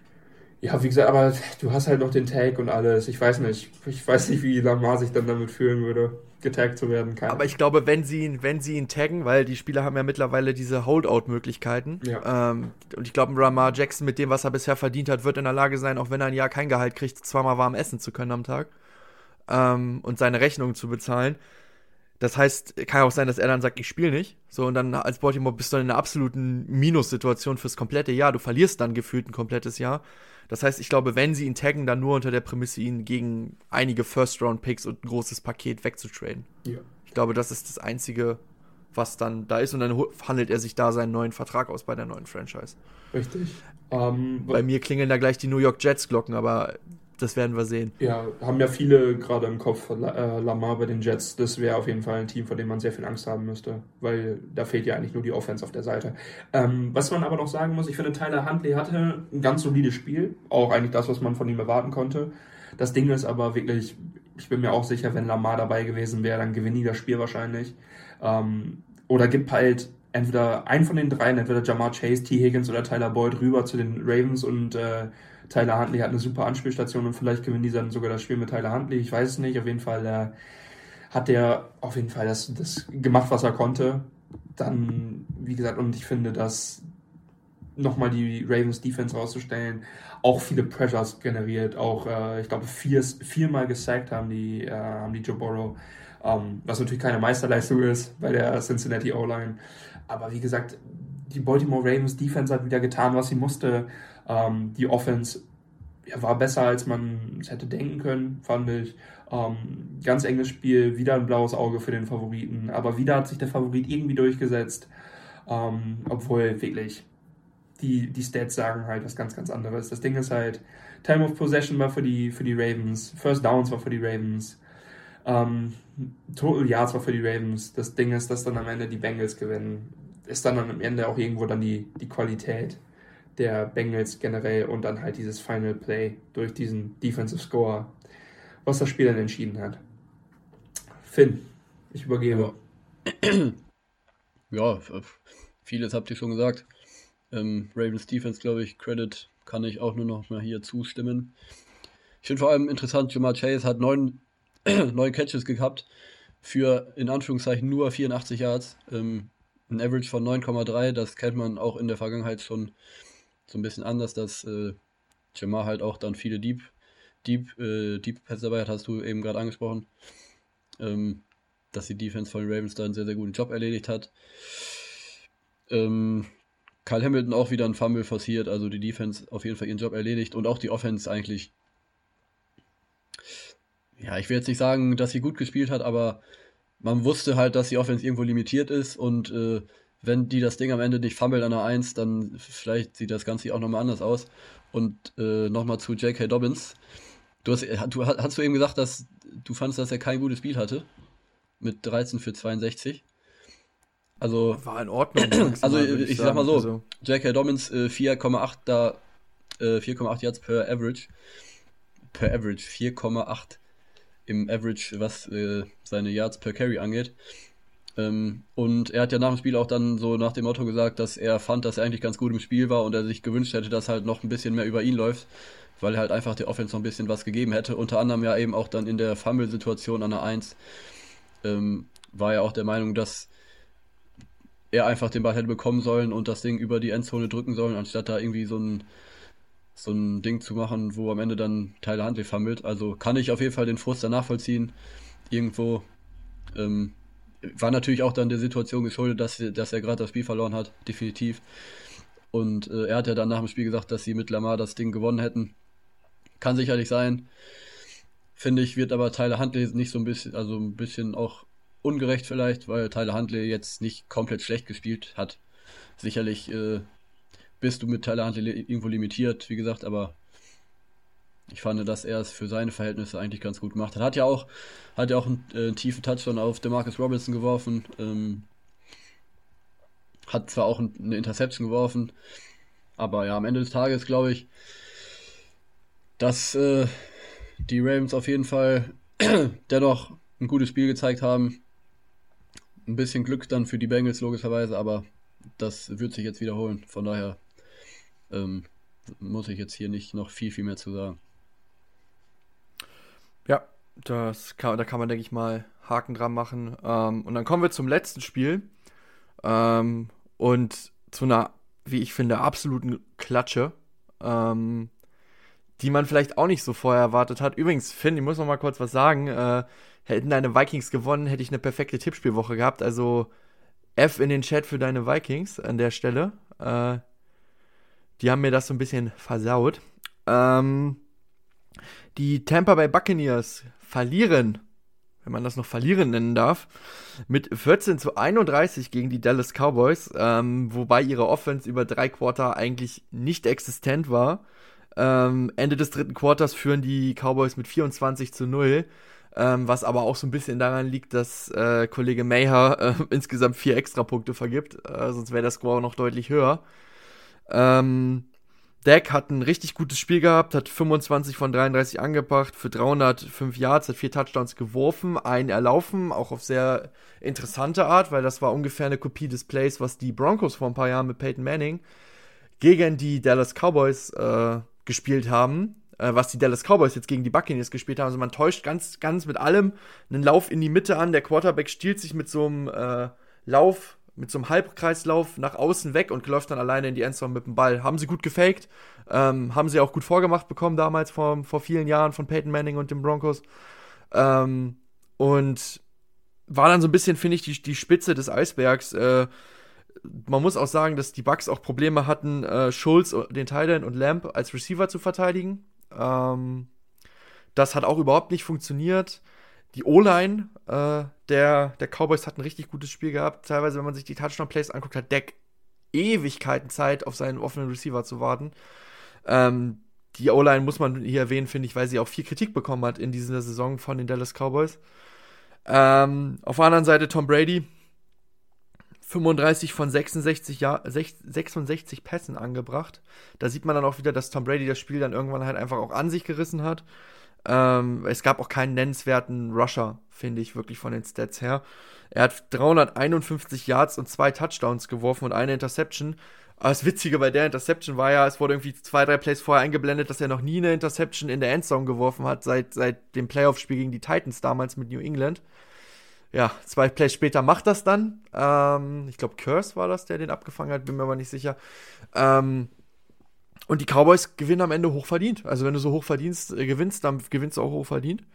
Und gehen in die nächste Runde. Und jetzt ist die Frage, einmal, ich denke mal, das sind wir uns ziemlich einig, das war das letzte Spiel von Tom Brady als Tampa Bay Buccaneer. Ähm, er kann nicht getaggt werden durch seinen Vertrag. Er hat eine Pressekonferenz gemacht, äh, wo er auch sich von den Medien verabschiedet hat, sich von der Stadt verabschiedet hat, sich bedankt hat für alles. Ähm, jetzt ist aber die Frage, ist das auch Tom Bradys letztes Spiel als NFL-Profi gewesen? Fragst du uns gerade? Ich frag euch. Achso, ähm, ich glaube, da haben wir ja schon ein paar Mal drüber geredet. Ich, ich glaube nicht. Ich glaube nicht. Ich glaube, da geht es noch irgendwo anders hin. Äh, wohin? Äh, steht natürlich noch ein bisschen in den Sternen. Da gibt es anscheinend ein paar Teams, die sich äh, da so ein bisschen drum kloppen würden. Ähm, sei es ums Sportliche gesehen, sei es um eine Marke gesehen. Äh, ich glaube nicht, dass das das Ende war. Wenn das das Ende war, dann liegt es halt daran, dass Tom Brady ähm, genug Zeit hatte zu Hause und wirklich jetzt langsam realisiert hat, dass es äh, vielleicht nicht mehr ganz reicht, um einer der besten, wirklich also wirklich in der Spitze der Quarterbacks zu sein. Er ist natürlich immer noch ein sehr guter NFL-Quarterback, aber wahrscheinlich nicht mehr in der ganz großen Spitze im Moment. Ja, wir werden es wir sehen. Ich habe ja gehört, dass Tom Brady auch äh, ganz gerne mal Poker spielt und ich habe gehört, da gibt es so eine Stadt, äh, in der man das ganz gut machen kann. Ich sag's euch, ich hab's von Anfang an hier gesagt, ich, der geht nach Vegas. Der geht nach Vegas. So. Weiß, weiß jetzt schön. natürlich nicht, ob der tatsächlich gerne Poker spielt, muss ich dazu sagen. Aber, aber Finn, schön, dass du, mein, dass du das jetzt auch aufgreifst. Das finde ich sehr ja, schön. Ja, nein, ist ja, äh, ich bin ja jetzt auch hier nicht irgendwie, ich bin ja jetzt auch nicht der Erste, der es aufgreift. Das hat man jetzt auch in den letzten Tagen schon verhäuft gesehen, dass es durchaus eine Option sein kann. Und wer auch jetzt irgendwo. Müssen wir Tom so nur noch wegbringen. Davon. Ja. Wäre auch irgendwo so ein bisschen naheliegend. Äh, ja, vielleicht zum Spiel noch irgendwie ja. ganz kurz was. Ähm, ich, also ich habe es nicht geguckt und ich bin morgens aufgewacht und ich habe das Ergebnis gesehen und ich habe gleichzeitig irgendwie so ein paar Break oder halt dann so ein paar Nachrichten gesehen und äh, Push-Nachrichten nach dem Motto, die Cowboys äh, zerstören die Bucks und äh, die Bucks gehen unter und so und ich habe auf den Score geguckt und dachte mir, ja, okay, 17 Punkte ist jetzt schon verloren, aber ich weiß jetzt nicht, ob das zerstört ist und dann habe ich mir das Spiel angeguckt und man muss natürlich dazu sagen, dass eigentlich 31 Punkte 35 Punkte sein müssten. Ähm, dann wären 21 Punkte Differenz, wäre dann auch nochmal was anderes. Und auch ähm, das Spiel an sich war relativ eindeutig und die Bugs-Punkte sind dann halt am Ende des Tages erzielt worden, als das Spiel schon längst entschieden war. Ähm, wie gesagt, der Kicker, Mayha, hat irgendwie keine Ahnung, was der gemacht hat. Hat vier extra Punkte verschossen, die, die ersten vier. Ähm, Gab es auch noch nie, glaube ich. Ähm, und ja, am Ende des Tages Cowboys, beeindruckende Leistung. Man weiß bei den Cowboys, dass sie ein Team sind, was, wenn das heiß läuft, dass es auf jeden Fall das Potenzial hat, gegen jeden zu gewinnen, was aber auch das Potenzial hat, gegen jeden zu verlieren. Und ähm, auf die Cowboys bin ich sehr gespannt, auch mit Blick auf die kommende Woche.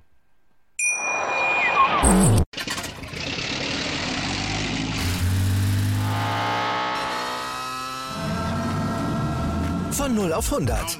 Aral feiert 100 Jahre mit über 100.000 Gewinnen. Zum Beispiel ein Jahr frei tanken. Jetzt ein Dankeschön, rubbellos zu jedem Einkauf. Alle Infos auf aral.de. Aral, alles super.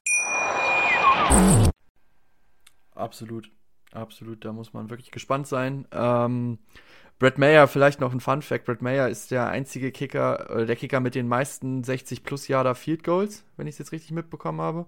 Und gleichzeitig aber der Kicker äh, mit den meisten verschossenen Extrapunkten in einem Spiel. Also auch eine sehr interessante Kickerkarriere, äh, die der Kollege da hat. Bin mal gespannt, ob wir ihn nächste Woche noch sehen oder ob Jerry Jones keinen Bock mehr hat. Aber eigentlich ist es ja Quatsch, weil jeder kann ja mal ein schlechtes Spiel haben. Ähm, aber wenn ich einer Franchise zutraue, dass es keine Fehlerkultur gibt, dann sind es halt die Dallas Cowboys. Deswegen, ich habe da irgendwie so ein Gefühl. Aber wir werden es sehen. Nee, äh, McCarthy ähm, hat gestern, glaube ich, schon gesagt, dass sie mit ihm weitermachen ja, gut. Wäre alles andere hätte ich auch unmenschlich empfunden, aber gut. Ähm, darf, dann sind wir durch mit den äh, Wildcards. Darf ich auch noch? Darf ich auch noch? Darf ich auch noch? Darf ich auch noch? Ach so. Ach so, hattest du doch gar nicht. Nee. Ja gut, dann, dann los. Ähm, was in dem Spiel noch sehr, sehr aufgefallen ist, ähm, wir müssen auch darüber reden, Tom Brady 66 Passversuche, dazu nur 12 Runs insgesamt. Also das ist natürlich auch symptomatisch. Ähm, wenn man schon gesehen hat, dass man in der ganzen Saison keine Rushing Offense hat, dann ist das als Team mit einer soliden Defense, wie es die von den Dallas Cowboys ist, ist es sehr, sehr leicht, sich darauf einzustellen. Und das wurde hier perfekt gemacht. Ich meine, Tom Brady hat trotzdem 351 Yards erworfen, aber trotzdem dann halt bei 66 Passversuchen ist das dann auch irgendwo klar, dass man so viele Yards erwirft. Auf der anderen Seite dann Doug Prescott wirft, ähm, wirft 33 Mal, also genau die Hälfte, und bringt 25 Bälle an für 305, für vier Touchdowns. Ähm, was man daran sieht, bei den ganzen Receivern, der hat sechs verschiedene Receiver mit, also mit dem längsten Catch von über 10 Yards. Dalton Schulz hat einen für 26, CD Lamp hat einen für 26, Gallup für 15, Jake Ferguson für 34, T.Y. Hilton für 14 und Noah Brown für 15. Also die Secondary von den Bucks in diesem Spiel wirklich, ähm, ja, das, das war gar nichts. Und auch das Rushing Game war absolut in Ordnung. Tony Pollard und Zeke Elliott teilen sich wieder die, äh, die Carries. Ähm, Tony Pollard natürlich in diesem Spiel deutlich besser mit 77 Yards, Zeke Elliott nur 27, das sind nur zwei äh, per Carry. Tony Pollard da natürlich deutlich mehr. Ähm, dennoch, wie gesagt, also das sind halt wirklich, das ist dann wirklich ein Riesenunterschied und der wird halt bei diesem Spiel dann deutlich klar, so, dass äh, Tom Brady auch diese Zahlen auflegt. Klar, aber das liegt halt an diesen vielen Pass-Attempts. Ähm, ja, wenn die, wenn die Buccaneers nicht da irgendwie einen Rusher reinkriegen, dann äh, dann ist das klar, dass das Spiel dann irgendwann so ausgeht. Und ich würde sagen, das ist eigentlich die, das ist halt eigentlich die größte Diskrepanz in diesem Spiel. Wie gesagt, ähm, Prescott macht das dann einfach oder macht das dann einfach gut, weil er auch Hilfe, Hilfe bekommt von diesem Run Game und Tom Brady. Ich meine, was soll er denn machen? Wenn die nur zwölfmal rushen im ganzen Spiel, dafür 52 Yards sind das combined. Also da kannst du auch als Tom Brady nicht wirklich viel machen, wenn du da keine Hilfe bekommst. Und vor allem auch, wenn die Defense nicht, äh, ja, nicht liefert. So, das, jetzt, jetzt, kannst, du, jetzt kannst du gerne überleiten. Richtig, gut. Äh, wir sind durch. Äh, jetzt durfte auch Tom noch. Tut mir leid, Tom, dass wir dich da vergessen haben. Ähm, Wildcard-Wochenende ist abgehakt. Äh, zu den Divisionals kommen wir gleich. Vorher noch ein, zwei kleine Mini-News. Ähm, beziehungsweise einer hat Finn ja schon vorhin gesagt. Äh, die brauche ich jetzt nicht mehr vorlesen mit, mit Joe Lombardi. Ähm, aber einfach auch, damit ihr es gehört habt, die äh, Arizona Cardinals und die Tennessee Titans haben jeweils einen neuen General Manager. Äh, ich werde die Namen jetzt einfach nennen, weil ich kann keine Meinung zu diesen Menschen haben, weil die im Hintergrund operieren, von denen kriegt man nichts mit. Ähm, deswegen kann ich da jetzt nicht sagen, ob das jetzt ein guter oder ein schlechter Move war. Das wird sich jetzt zeigen. Einmal hat Arizona den Kollegen Monty Ossenford äh, geholt aus Tennessee.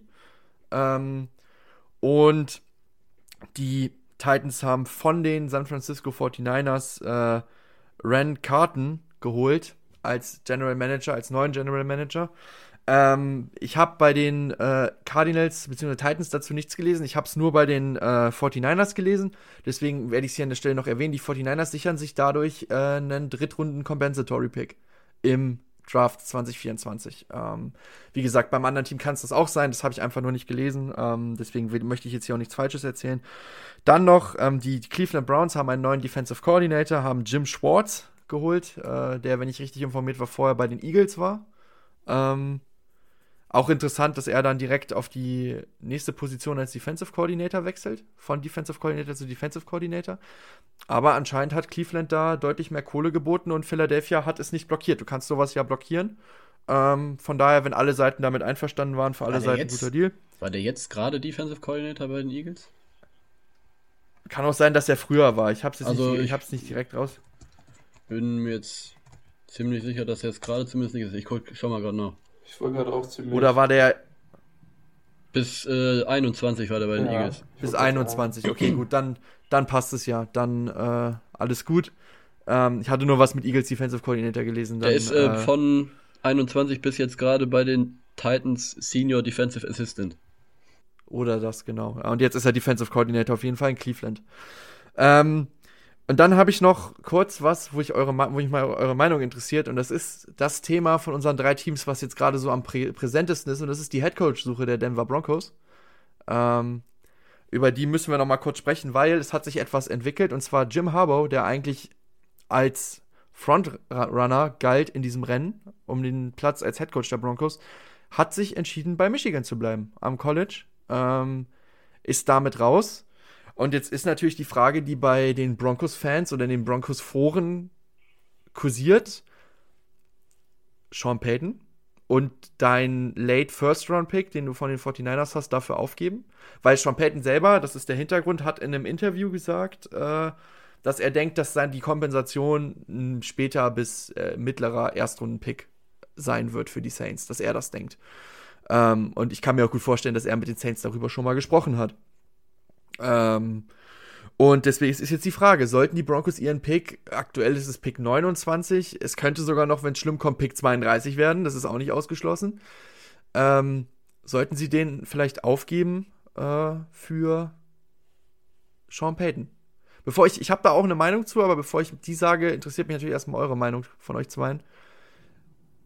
Wie seht ihr das von außen? Also, ja, erstmal muss man natürlich sagen. Mach du, mach du. Okay. Ja, dass die Broncos schon wenig Picks haben durch ja. den Trade mit den äh, mit den ähm, mit den sag schnell Seahawks für Russell Wilson ist jetzt also es ist, ist so ein bisschen die Frage, was ist ein Coach wert, wenn ich ehrlich bin? Da gibt es jetzt auch irgendwie wenig Vergleichswerte aus der Vergangenheit, dass man da irgendwie was zu sagen könnte, weil halt irgendwie es einfach wenige Trades bezüglich Headcoaches gibt. Ähm, du kannst natürlich irgendwie argumentieren, dass Sean Payton vielleicht einer der besten Offensive Head Coaches der Liga ist, wodurch du dann vielleicht sagen könntest, dass er auf jeden Fall ein Erstrunden-Pick wert ist und dann das sinnvoller wäre, den Erstrunden-Pick eben in einen Offensive-Minded Head Coach zu stecken, als in, in einen, ja, in einen Spieler, den du dann an, wo picken die Broncos? Durch Aktuell 29, 29 aber richtig. steht ja noch nicht fest. Wie gesagt, kann ja auch 32 ähm, werden. Richtig. Von daher schwierig, finde ich. Ähm, aber ich glaube, ich komme mehr und mehr an den Punkt, wo ich sage, dass ein Erstrunden-Pick für jemand, der vielleicht deine Offense revolutionieren, äh, revolutionieren ist vielleicht ein bisschen groß gefasst, aber der deine, der deine Offense vielleicht umdreht und ähm, Russell Wilson nochmal irgendwie so ein bisschen anpackt, dass das auf jeden Fall ein First-Round-Pick wert ist. Ähm, also gut, dass ich dich vorgelassen habe, weil ich hätte eigentlich genau dasselbe erzählt, bis auf den Schluss. Ich hätte gesagt, das ist es eben nicht wert. Ich äh, würde es nicht machen. Ich finde, das ist. Also ein Coach ist vielleicht wahrscheinlich die wichtigste Personalie in einem Team. Nach einem Quarterback wahrscheinlich. Ähm, dennoch, ich weiß nicht, ob ich dafür wirklich dann einen First-Round-Pick hergeben würde, als ob es nicht irgendwie andere Coaches geben könnte, die dafür auch so ungefähr so talentiert wären. Ähm, ich finde es wirklich sehr, sehr schwer, dass, einfach weil es dafür ähm, keine Vergleichswerte gibt. Ich finde es sehr, sehr schwer, das wirklich ähm, ja, zu bemessen. Ich, äh, ich würde es ehrlich gesagt nicht machen. Ich finde, es gibt andere, es gibt andere Kandidaten, wen genau ja, wir haben schon über ein paar Kandidaten gesprochen. Ich weiß nicht, ob ich für, für Sean Payton, den man schon lange gesehen hat, wo man weiß, was er kann, klar. Ähm, aber ob ich dafür einen First-Round-Pick abgeben würde, weiß ich nicht, weil ich glaube, du brauchst im Moment. Ja, ich glaube, du hast auch noch andere Planstellen. Natürlich ist das ein Roster, der sehr, sehr weit ist, an sich. Du musst diesen Quarterback anpa äh, anpacken, das ist klar. Ähm, aber an sich ist das ein Roster, was sehr, sehr weit ist. Aber ich glaube, du kannst trotzdem noch diesen diesen einen First Rounder, den du hast, wahrscheinlich besser woanders reinstecken, würde ich sagen. Ich bin eigentlich. Ich finde, sehr, ja? Ja, das ist ein sehr interessanter Punkt auf jeden Fall zum Diskutieren. Ja, du hast auch, also du hast gerade gesagt, dass es andere Coaches gibt, definitiv. Ist halt die Frage, ob das dann Coaches sind, die direkt einschlagen. Ne? Bei Sean Payton hast du vielleicht so ein bisschen Sicherheit, weil du weißt, dass ja. er auf jeden Fall in der Lage ist und dass er funktioniert. Schwierig, schwierige Diskussion, finde ich, wo man irgendwie jetzt schwer einschätzen kann, was da die bessere, die bessere Wahl ist. Ja, ist richtig, aber das Ding ist, ist, ist diese Sicherheit halt ein First-Round-Pick wert? So, das ist die Frage im, im Endeffekt. Oder, oder ob du jemanden nimmst, der noch grün hinter den Ohren ist und der auch einschlagen kann, aber der auch wirklich äh, natürlich sowas sein kann wie Nathaniel Hackett. So, richtig, ist, richtig. Das ist die Frage dabei. Also ich glaube, ich glaube, die Hackett-Erfahrung hat dieser Ownership äh, den Punkt gegeben, dass ich glaube, dass wir diese ganzen äh, Coordinators, die jetzt interviewt werden pro forma, dass wir die alle wahrscheinlich ausschließen können als Headcoach am Ende bei den Broncos. Also ich rede hier von Leuten wie Raheem Morris, Demico Ryan, ähm, die halt noch nie Headcoach waren. Äh, um die zwei. Dan Quinn ist eine andere Sache, der war schon Headcoach, der ist schon in den Super Bowl gekommen, das ist was ganz anderes. Ähm, die Frage, die du dir stellen musst, ist, kommt unsere Franchise mit diesem Pick, und nehmen wir mal wirklich den Worst Case, 32, weiter nach vorne als mit einem Sean Payton über die nächsten fünf Jahre. Habt ihr nicht den von den Dolphins? 49ers. Der 49ers, ah. das ist der, den die 49ers den Dolphins gegeben so, haben. Ja, Deswegen kann wird, das Pick 32 raus. werden im schlimmsten Fall. So, 31. Und 31, ja. Auf jeden Fall der letzte Pick in der ersten Runde kann es werden, sollten ja. sie den Super Bowl gewinnen, was ja. sehr gut möglich scheint aktuell. Und das ist halt das, was ich mir denke. Was kriegst du da am Ende der ersten Runde? Du kriegst keinen Top-Edge-Rusher mehr. Die sind alle weg bis dahin. Du kriegst keinen Top-Playmaker-Receiver mehr sind weg. Die Top Tackle kriegst du auch nicht mehr an 31. Interior O-Line bist du eigentlich gut aufgestellt. Mit Cushionberry, mit Miners und Reisner. Die müssen nur fit bleiben. Das heißt, auch den besten Interior O-Liner, den du da vielleicht noch kriegen könntest, weiß nicht, ob der so sinnvoll investiert ist. Deine Defense ist gut, da musst du nicht anpacken. Und du kriegst auch keinen, es bringt auch nichts, jetzt einen Quarterback zu draften. Das heißt, dieser Pick ist, glaube ich, in Sean Payton um Welten besser investiert. Das ist jemand, der den Super Bowl gewonnen hat als Head Coach, ähm, der strugglende Teams äh, oder die New Orleans Saints wieder groß gemacht hat, die jahrelang echt äh, ein Fußabtreter waren in dieser NFL.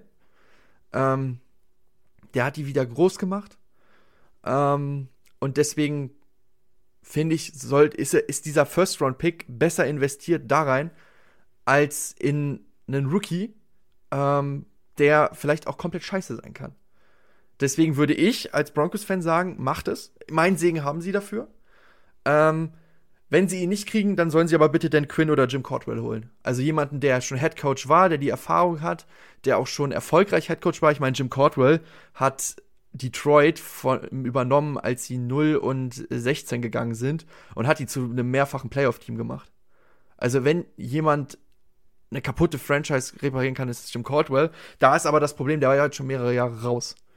Ähm, bei Dan Quinn, die Defense, da kam jetzt auch wieder viel hoch, äh, als jetzt die Cowboys so krass auf der Defense-Seite performt haben. Man darf aber auch nicht vergessen, dass die Buccaneers halt auch einfach sehr schlecht waren, auch offensiv. Also es war jetzt nicht so, dass die Cowboys die da überrollt haben, defensiv. Ähm, und deswegen ist für mich, jetzt nachdem Harbo raus ist, mein, mein Favorite wäre gewesen, Harbo holen, diesen First-Round-Pick behalten. Ähm, das geht jetzt nicht mehr. Und dann finde ich, solltest du zumindest mit den Saints mal versuchen mit Peyton. Wenn dann Peyton sagt, okay, ich gehe lieber nach Arizona, was ich verstehen kann, weil jüngeres Team, besseres Umfeld, Kyler Murray, ich kann das verstehen, weil das ist ja auch so das zweite Team, was gerade gehandelt wird. Ähm, und die haben halt Pick 3, ne? Jetzt ist die Frage, ob die Pick 3 abgeben würden für Sean Payton. Ähm, Never. Da ist vielleicht ganz gut, dass die Chargers äh, doch mit Staley weitermachen. Ich glaube, wären die Chargers, äh, hätten die Staley gefeuert. Ich glaube, das habe ich, als wir zusammen geguckt haben, auch schon gesagt. Ähm, wäre Peyton eigentlich vielleicht schon sicherer Lock für Los Angeles mit den Chargers gewesen. Ähm, als Head Coach. So hast du halt als Denver diese Chance. Und du hast halt den Vorteil mit dieser Ownership Group, dass du den Typen halt zuschütten kannst mit Kohle. Und dass diese Ownership Group das auch bereit ist zu machen. Und ich glaube, dass über zwei, drei Jahre Denver eher ein Championship-Team wird mit Peyton als mit irgendeinem Rookie Late Round. Was kriegst du da? Ein Tight End vielleicht? Einen Nummer 2 Receiver? Einen guten Interior O-Liner? Ich glaube, dass die Broncos besser wären mit Peyton, als wenn sie so jemanden dann picken an der Stelle und jemand anders dran lassen. Deswegen würde ich für, für Peyton gehen und sagen, es ist ein guter Move, wenn sie es machen. Wie viele Kaffees waren es heute schon? Kaffee spielt im Leben vieler eine sehr große Rolle. Und das nicht nur zu Hause oder im Café, sondern auch am Arbeitsplatz. Dafür gibt es Lavazza Professional. Kaffee am Arbeitsplatz, der genauso lecker schmeckt wie in eurem Lieblingscafé. Die perfekte Kaffeelösung für jede Art von Unternehmen. Klein, mittel, groß. Ihr habt auf jeden Fall einen Kaffee, der schmeckt. Die richtige Motivation für eure Arbeitstage. Alle Infos zu Lavazza Professional findet ihr auf lavazzapro.de mit allen Kaffeelösungen für euer Büro. Ja, kann ich jetzt nicht groß widersprechen. Ja, das ist schon mal gut. Ja, ich würde ich Tom halt, schüttelt den Kopf. Ja, ich würde es halt nicht machen. Ich bin aber auch generell jemand, der äh, gerne Picks behält und ähm, eher auf, ich sag mal, es kommt natürlich auch immer darauf an, in welcher Phase du gerade bist mit deinem Roster und so weiter.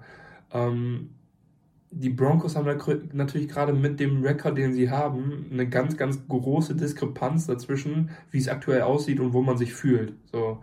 Und das ist halt sehr, sehr gefährlich. Das ist sehr, sehr gefährlich in der NFL. Und äh, wenn man dann jetzt was aufgibt, wo man nicht ist, dann hast du natürlich äh, ganz, ganz große Probleme für ein paar, ja, für auch längere Zeit gesehen. Und ähm, da hätte ich auf jeden Fall Angst vor. Ja. Ich kann es aber verstehen. Also, wie gesagt, ich glaube, das kannst du in beide Richtungen argumentieren. Ich glaube, das ist eine ganz, ganz enge Entscheidung. Und ich glaube auch, dass die Ownership Group am Ende wahrscheinlich dafür entscheiden wird, dass man das abgeben kann einfach aus der Erfahrung, die sie gemacht haben, wie du schon richtig gesagt hast.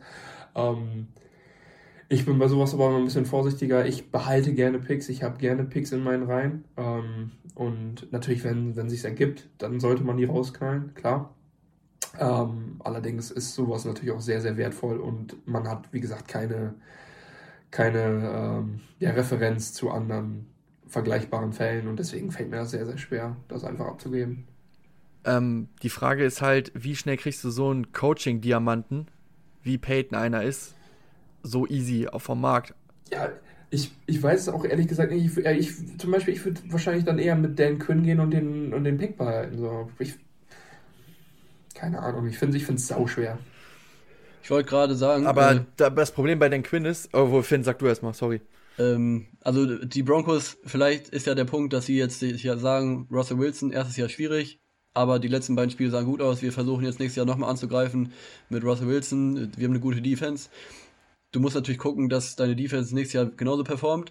Das ist vielleicht die Frage, weil der Defensive Coordinator Abro, glaube ich, der ist ja auch im Gespräch noch mit anderen. Kann ja. natürlich auch sein, dass du deinen Defensive Coordinator verlierst, wo du dann eben zusehen Kann müsstest. sehr gut sein, ja. Wo du dann eben zusehen müsstest, dass du da auf jeden Fall Nachfolger findest und dann deine Defense nächstes Jahr nochmal auf einem ähnlichen Level performt. Und wenn halt dann deine Offense zusätzlich funktioniert, was mit Sean Payton durchaus realistisch ist, sag ich mal, dann glaube ich, hast du nächstes Jahr gute Chancen. Wenn du jetzt aber natürlich auch deinen Defense-Koordinator verlierst, deine Defense spielt nächstes Jahr auf einem schlechteren Level, dann kann es halt auch sein, dass du mit Sean Payton irgendwie Probleme kriegst. Und ähm, schwierig. Wenn du jetzt irgendwie Dan Quinn holst, Defensive-Minded äh, Coordinator, glaube ich, ist die Wahrscheinlichkeit auf jeden Fall höher, dass deine Defense auf einem weiteren hohen Level performt. Und dann ist halt der Punkt, was passiert mit der Offense. Und da drehen wir uns dann irgendwo auch im Kreis. Ja, also das letzter Gedanke dazu bei Dan Quinn ist halt das Problem, der hilft dir offensiv nicht weiter. Ja. So, wenn du den holst. So, Dan Quinn, als er in den Super Bowl kam, hatte er Kai Shanahan als Offensive Coordinator und als Kai Shanahan weg war, sind die Falcons offensiv zusammengebrochen. So, Dan Quinn hilft dir super in deiner Defense, aber das ist nicht die Baustelle. Da sind wir uns, denke ich mal, alle einig. Und ein Sean Payton ist, glaube ich, von all den Coaches der, der dir offensiv am besten weiterhilft. Und du brauchst aktuell eher einen Coach, der dir offensiv weiterhilft. Das ist es halt.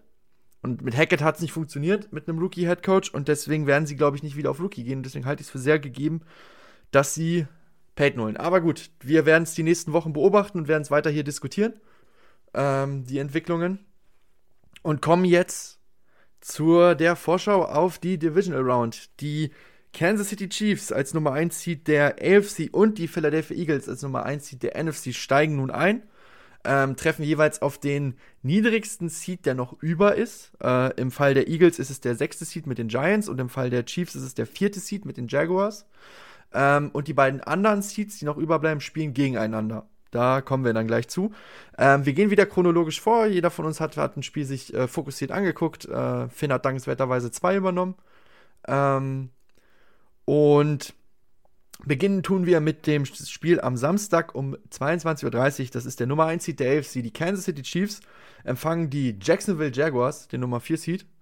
Ähm, ich habe mich mit dem Spiel beschäftigt. Äh, man muss sagen, bei den Buchmachern ist äh, Kansas City der klare Favorit mit 8,5 Punkten, also eigentlich 9 Punkten, wenn man ehrlich ist. Ähm, 9 Punkte, das heißt ein Two-Score-Game. Das kann tatsächlich passieren. Ähm, es sind beides Teams, die viel passen, wenn man sich die prozentuale Verteilung anguckt. Das heißt, wir werden hier vielleicht auch viele Big Plays durch die Luft sehen. Ähm, könnte ein sehr unterhaltsames Spiel werden. Und natürlich das Inter die interessanteste Story ist halt Patrick Mahomes, der wahrscheinlich neue beste Quarterback der NFL, ähm, gegen Trevor Lawrence, der vielleicht irgendwann sein, einer seiner größten Herausforderer sein könnte in dieser Liga. Ähm, und Trevor Lawrence, für ihn geht es auch darum, weiterhin seine Statistik zu bewahren, nie an einem Samstag ein Footballspiel zu verlieren. Hat ja mit Clemson nie ein College-Footballspiel äh, an einem Samstag verloren. Er hat nur ein, äh, ein oder zwei Championship-Games verloren, die waren aber jeweils an einem Dienstag. Ähm, und in der NFL, das Spiel mit den Jaguars gegen die Titans hat er gewonnen. Das Spiel jetzt am Wochenende gegen die äh, Chargers hat er gewonnen. Das heißt, Trevor Lawrence könnte seine Serie vielleicht sogar fortsetzen, dass er nicht an einem Samstag Football verlieren kann.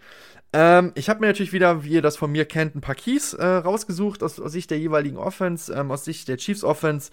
Ähm, ist für mich ein Key, das ist halt Mr. Zuverlässig, Travis Kelsey. Ähm, der wer soll den covern? Also, wenn ich auf diese Jaguars Defense gucke, sehe ich niemanden, der in der Lage ist, einen Travis Kelsey zu covern. Ähm, und deswegen wird der, glaube ich, ganz zentral in diesem Offense-Gameplan drin sein. Ähm, die Line, die wirklich einen sehr guten Job macht, das soll jetzt gar nicht so rüberklingen, als ob ich denke, dass sie schlecht ist, aber die muss halten gegen den Pass-Rush der Jaguars. Ähm, wir haben gesehen, klar, Patrick Mahomes kann Wunderdinge machen, aber wenn er zu viel Druck hat, funktioniert auch er nicht mehr. Ähm, deswegen muss diese Line, weil die Jaguars werden versuchen, defensiv das Spiel an der Line zu gewinnen, weil mit, den, mit dem Backfield kannst du es nicht gewinnen gegen Leute wie den Travis Kelsey. Das heißt, du musst es an der Line gewinnen. Ähm, und da ist es ganz wichtig, dass die O-Line hält. Und ich habe hier noch stehen den dritten Punkt. Den muss ich vielleicht kurz ein bisschen erklären. Der heißt Mahomes Magic. Ähm, also Mahomes, der hat ja immer diese verrückten Momente und kann, befreit sich aus allen möglichen Aktionen, bringt dann trotzdem noch einen Touchdown-Pass an. Und der ist einfach nur optional. Der Punkt sollte der zweite Punkt nicht funktionieren. Er sollte die Chiefs O-Line nicht in der Lage sein, die Jaguars vom Pass Rush abzuhalten.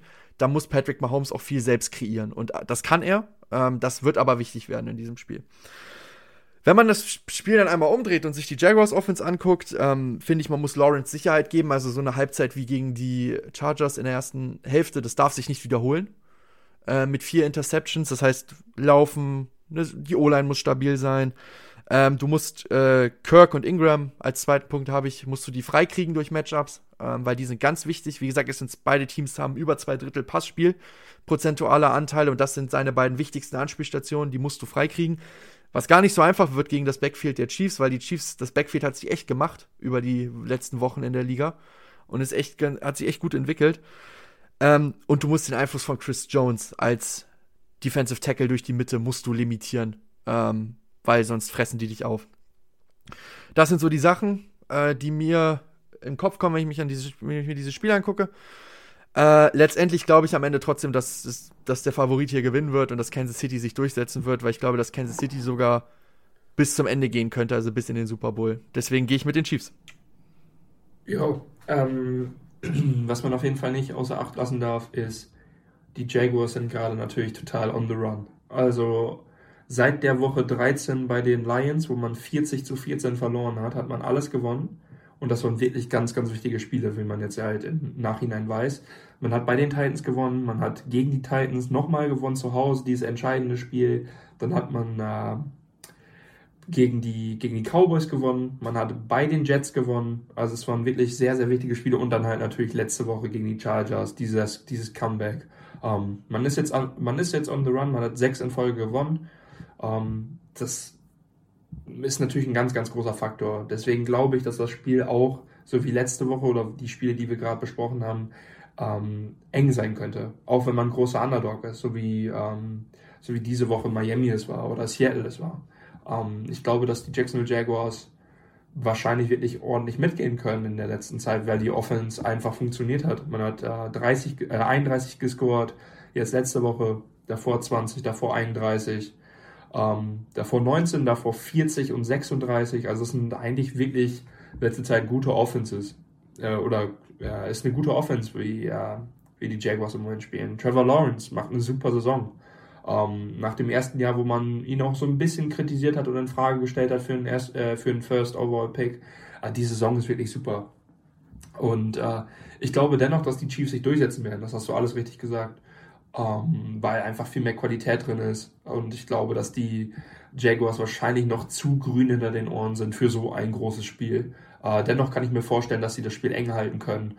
Ähm, ich glaube aber, dass gerade in Kansas City es sehr, sehr schwer äh, wird, halt mitzugehen bei dem, äh, bei dem Pensum an Punkten, die wahrscheinlich von den Chiefs aufgelegt werden. Deswegen denke ich, die Chiefs gewinnen das, vielleicht aber auf jeden Fall ähm, enger als 8,5 Punkte. Ich kann mir wirklich vorstellen, dass es eine enge Kiste wird. Ähm, ja, also für mich die Chiefs jetzt so erstmal der Top-Favorit in der AFC, muss ich sagen. Ja. Nach vor allem auch letzter Woche, wo jetzt die Bengals und die Bills so ein bisschen gestruggelt haben. Mal sehen, ob die Chiefs das diese Woche hinkriegen, äh, mich da in dem Fall zu bestätigen oder ob die auch irgendwie so ein bisschen Fragezeichen aufwerfen ja, also ich glaube, die Chiefs Offense, da mache ich mir relativ wenige Sorgen, dass die hier irgendwie groß ähm, Probleme machen. Die O-Line äh, sieht gut aus. Kelsey, wie gesagt, keine Ahnung, was man mit dem machen soll. Ähm, Mahomes sowieso und äh, Andy Reid ist ja auch ein bekanntes Gesicht dahingehend, dass er in den Playoffs sich nochmal ein bisschen extra Sachen ausdenkt, äh, die dann eben schwierig wären zu verteidigen, zumal die, die Defense der Jaguars zwar hin und wieder auch mal ganz gut ausgesehen hat, aber ich glaube, dass sie auf jeden Fall zu knacken sein wird, vor allem für die Chiefs.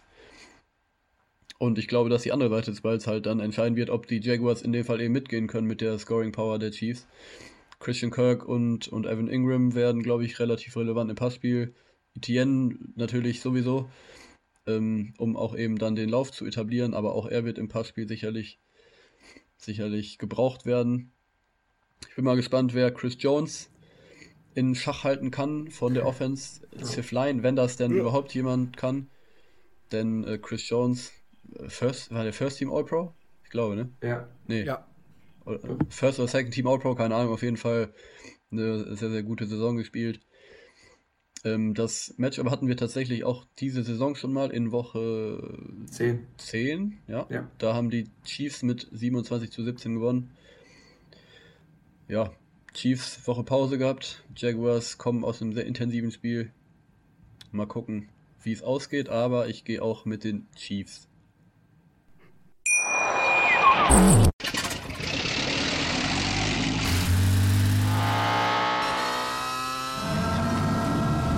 Von 0 auf 100. Aral feiert 100 Jahre mit über 100.000 Gewinnen. Zum Beispiel ein Jahr frei tanken. Jetzt ein Dankeschön, rubbellos zu jedem Einkauf. Alle Infos auf aral.de. Aral, alles super. Ich habe mich natürlich schockverliebt, weil die war wirklich ganz, ganz klein. So begann die Mensch-Hund-Beziehung zwischen Christina und Tierschutzhund Frieda. Und wie es danach, nach dem ersten Moment der Verliebtheit, so weiterging und welche Klippen es danach zu umschiffen galt, das hört ihr in der neuen Ausgabe von Iswas Dog, dem Podcast für harmonische Mensch-Hund-Beziehungen. Iswas Dog? Mit Malte Asmus. Überall, wo es Podcasts gibt. Sehr gut. Dann kommen wir zum bei den Amerikanern Samstagabendspiel. Bei uns ist es Sonntag in der Früh. 2.15 Uhr ist der Kickoff angesetzt. Ähm, muss man natürlich gucken, ob es dabei bleibt, weil die, es wird natürlich auf das Spiel davor gewartet. Ähm, die Philadelphia Eagles, Nummer 1 Seed in der NFC, also wir haben an einem Tag beide Nummer 1 Seeds, ähm, empfangen das heißeste Team vielleicht aus der NFC aktuell einfach von der Form, die New York Giants. Ähm, Tom, wenn ich meinen Zettel mich nicht täuscht, hast du dich mit dem Spiel befasst? Dann führ uns doch gern mal durch deine Takes für dieses Spiel. Ja, genau. Also New York Giants at Philly Philly. Ähm, zweimal hatten wir das diese Saison schon, äh, weil es natürlich eine Division ist. Die Spiele gingen aus 48 zu 22 für Philly und 22 zu 16 für Philly. Ähm, die Eagles kommen dazu noch aus der Bye Week. Ähm, die Giants hingegen haben die Vikings mit einem One-Possession-Game aus den Playoffs genommen. Ähm, haben wir schon drüber gesprochen. Daniel Jones sah gegen die sehr schwache Vikings-Defense äh, aus wie the next big thing. 24 äh, von 35 für 301 äh, Yards und zwei Touchdowns. Ähm, dazu 17 Mal gescrambled und 78 Yards erzielt. Ähm, ein Drive war einfach gefühlt nur gescrambled. Ich glaube, da war fünfmal nacheinander und das hat super funktioniert. Ähm, aber das geht gegen diese brutale Eagles Defense äh, ganz sicher nicht. Ich meine, Hassan Reddick, Fletcher Cox, Josh Sweat, Javon Hargrave, ähm, die lassen das ganz, ganz sicher nicht so zu, wie die Vikings das in dieser Woche getan haben. Und auch die Secondary mit äh, James Bradbury, Darius Slay und äh, Chauncey Gardner-Johnson ähm, lassen jetzt nicht wirklich viele Angriffspunkte offen. Ähm, Isaiah Hodgins und Darius Slayton hatten gegen die Vikings ja wirklich ein super Spiel, haben wir schon darüber gesprochen und auch äh, gute Matchups diese Woche dürfte das halt ganz, ganz anders aussehen. Und auch Saquon dürfte größere Probleme bekommen gegen die Run-Defense als die Eagles. Ähm, wenn die Giants aber irgendwo ansetzen sollten, dann auf jeden Fall da, weil äh, Saquon wird ganz, ganz wichtig sein, da die Eagles per Pass ähm, die wenigsten Yards zulassen. Deswegen muss man den Run auf jeden Fall etablieren. Ich erwarte einige Dump-Offs, also kurze Dump-Offs, äh, ein paar Jet Sweeps wahrscheinlich auch. Ähm, auch auf die Runs von Daniel Jones muss man wieder gespannt sein. Äh, ich meine, letzte Woche hat super funktioniert. Warum nicht da weiter ansetzen? Ähm, wie gesagt, so easy wie gegen die Vikings wird es mit den Runs auf jeden Fall nicht, aber dennoch ist es halt ein großer Angriffspunkt äh, gegen die Eagles. Die Eagles gilt eigentlich ungefähr dasselbe wie für die Chiefs. Die Eagles werden so oder so Punkte erzielen. Ähm, man hat dieses Jahr nur zweimal weniger Punkte, äh, äh man hat dieses Jahr nur zweimal weniger als 20 Punkte erzielt. Ähm, einmal gegen die Colts und da hat man trotzdem gewonnen und einmal war der Quarterback gegen die Saints äh, Gardner Minshew. Jetzt ist Jalen Hurts wieder back und man hat auch ähnliche Vorzeichen hier, weil die Giants lassen die zweitmeisten Yards per Run in der NFL zu. Wird also auch hier wichtig, den Run zu etablieren. Ich denke, das ist halt für beide Teams sehr, sehr wichtig in dem Spiel. Und äh, da haben sie ja nicht nur Miles Sanders für, sondern auch eben Jalen Hurts, der das Spiel halt deutlich variabler macht als mit Gardner Minshew. Ähm, er findet Devonta Smith und AJ Brown in jedem Spiel und äh, hat sich als Passer in dieser Saison halt wirklich deutlich verbessert. Ähm, das merkt man fast in jedem Spiel. das Wichtigste, glaube ich, auf dieser Seite des Balls ist das Duell an der Line. Und äh, das könnte sehr entscheidend und spannend sein, weil auf der einen Seite stehen Leonard Williams, Kayvon Thibodeau, Aziz Ojolari, Dexter Lawrence. Und auf der anderen Seite dann Jason Kelsey, ähm, Jordan Mailata, Landon Dickerson und Lane Johnson. Also wirklich ein Duell von zwei sehr, sehr guten Lines. Ähm, spannende und gute Jungs dabei. Dennoch glaube ich, dass ich glaube halt wirklich, dass im Run-Game beide ordentlich performen können. Aber dennoch glaube ich, dass die Giants im Passing Play deutlich angreifbarer sind und Leute wie äh, AJ, AJ Brown und äh, Devonta Smith deutlich schwerer zu covern sind als auf der anderen Seite halt eben Darius Slayton und äh, Isaiah Hodgins. Deswegen geht das Spiel ähm, in Richtung, in Richtung Philly. Ähm, siebeneinhalb Punkte sind für mich ein großer Spread im Moment, äh, auch wenn man aus der Bye Week kommt und so weiter. Ähm, die Giants sind ein heißes Team, du hast es angesprochen. Äh, hier muss man, also ich denke, dass hier ähm, trotzdem wahrscheinlich die meisten oder ich denke mal alle von uns mit Philly gehen werden. Das sind ähm, im Moment halt mit den 49ers ja, die, das, das Team to beat halt in der, NFL, äh, in der NFC. Und äh, ja, ich sehe hier einfach ähm, mehr Angriffspunkte bei den Giants und deswegen gehe ich mit Philly. Ja, also ähm, ich finde, du hast ja angesprochen, die haben zweimal gegeneinander gespielt. Ich finde, das zweite Spiel hast du ja der Chronistenpflicht halber hast es genannt. Ich finde, wirklich werten kann man das nicht. Nee, kannst du nicht. Weil das war ja, war ja Hast, hast du jetzt auch nicht gesagt, dass man das wertet. Das ist einfach nur meine, meine Ansicht dazu. Ähm, der, mit Davis Webb als Quarterback, das kannst du nicht werten. Ich finde, das erste Spiel dagegen hat eine, eine ganz krasse Aussagekraft, weil das erste Spiel, ähm, das war volle Starter, volle Power, mitten in der Saison, es ging noch um alles. Und da sind die Eagles ich sag nicht, dass diesmal passiert, aber das war einfach damals der Fall, rübergerollt über die Giants. Im wahrsten Sinne des Wortes. Die Giants haben, glaube ich, am Ende 14 Punkte in Garbage Time gemacht oder so. Äh, auf jeden Fall sehr, sehr deutliches Ergebnis am Ende. Und ich glaube, dass, was man da schon gesehen hat, nämlich, dass diese Defense den Giants das wegnehmen kann, was sie offensiv stark macht, und das ist der Lauf über Saquon und der Lauf über Daniel Jones.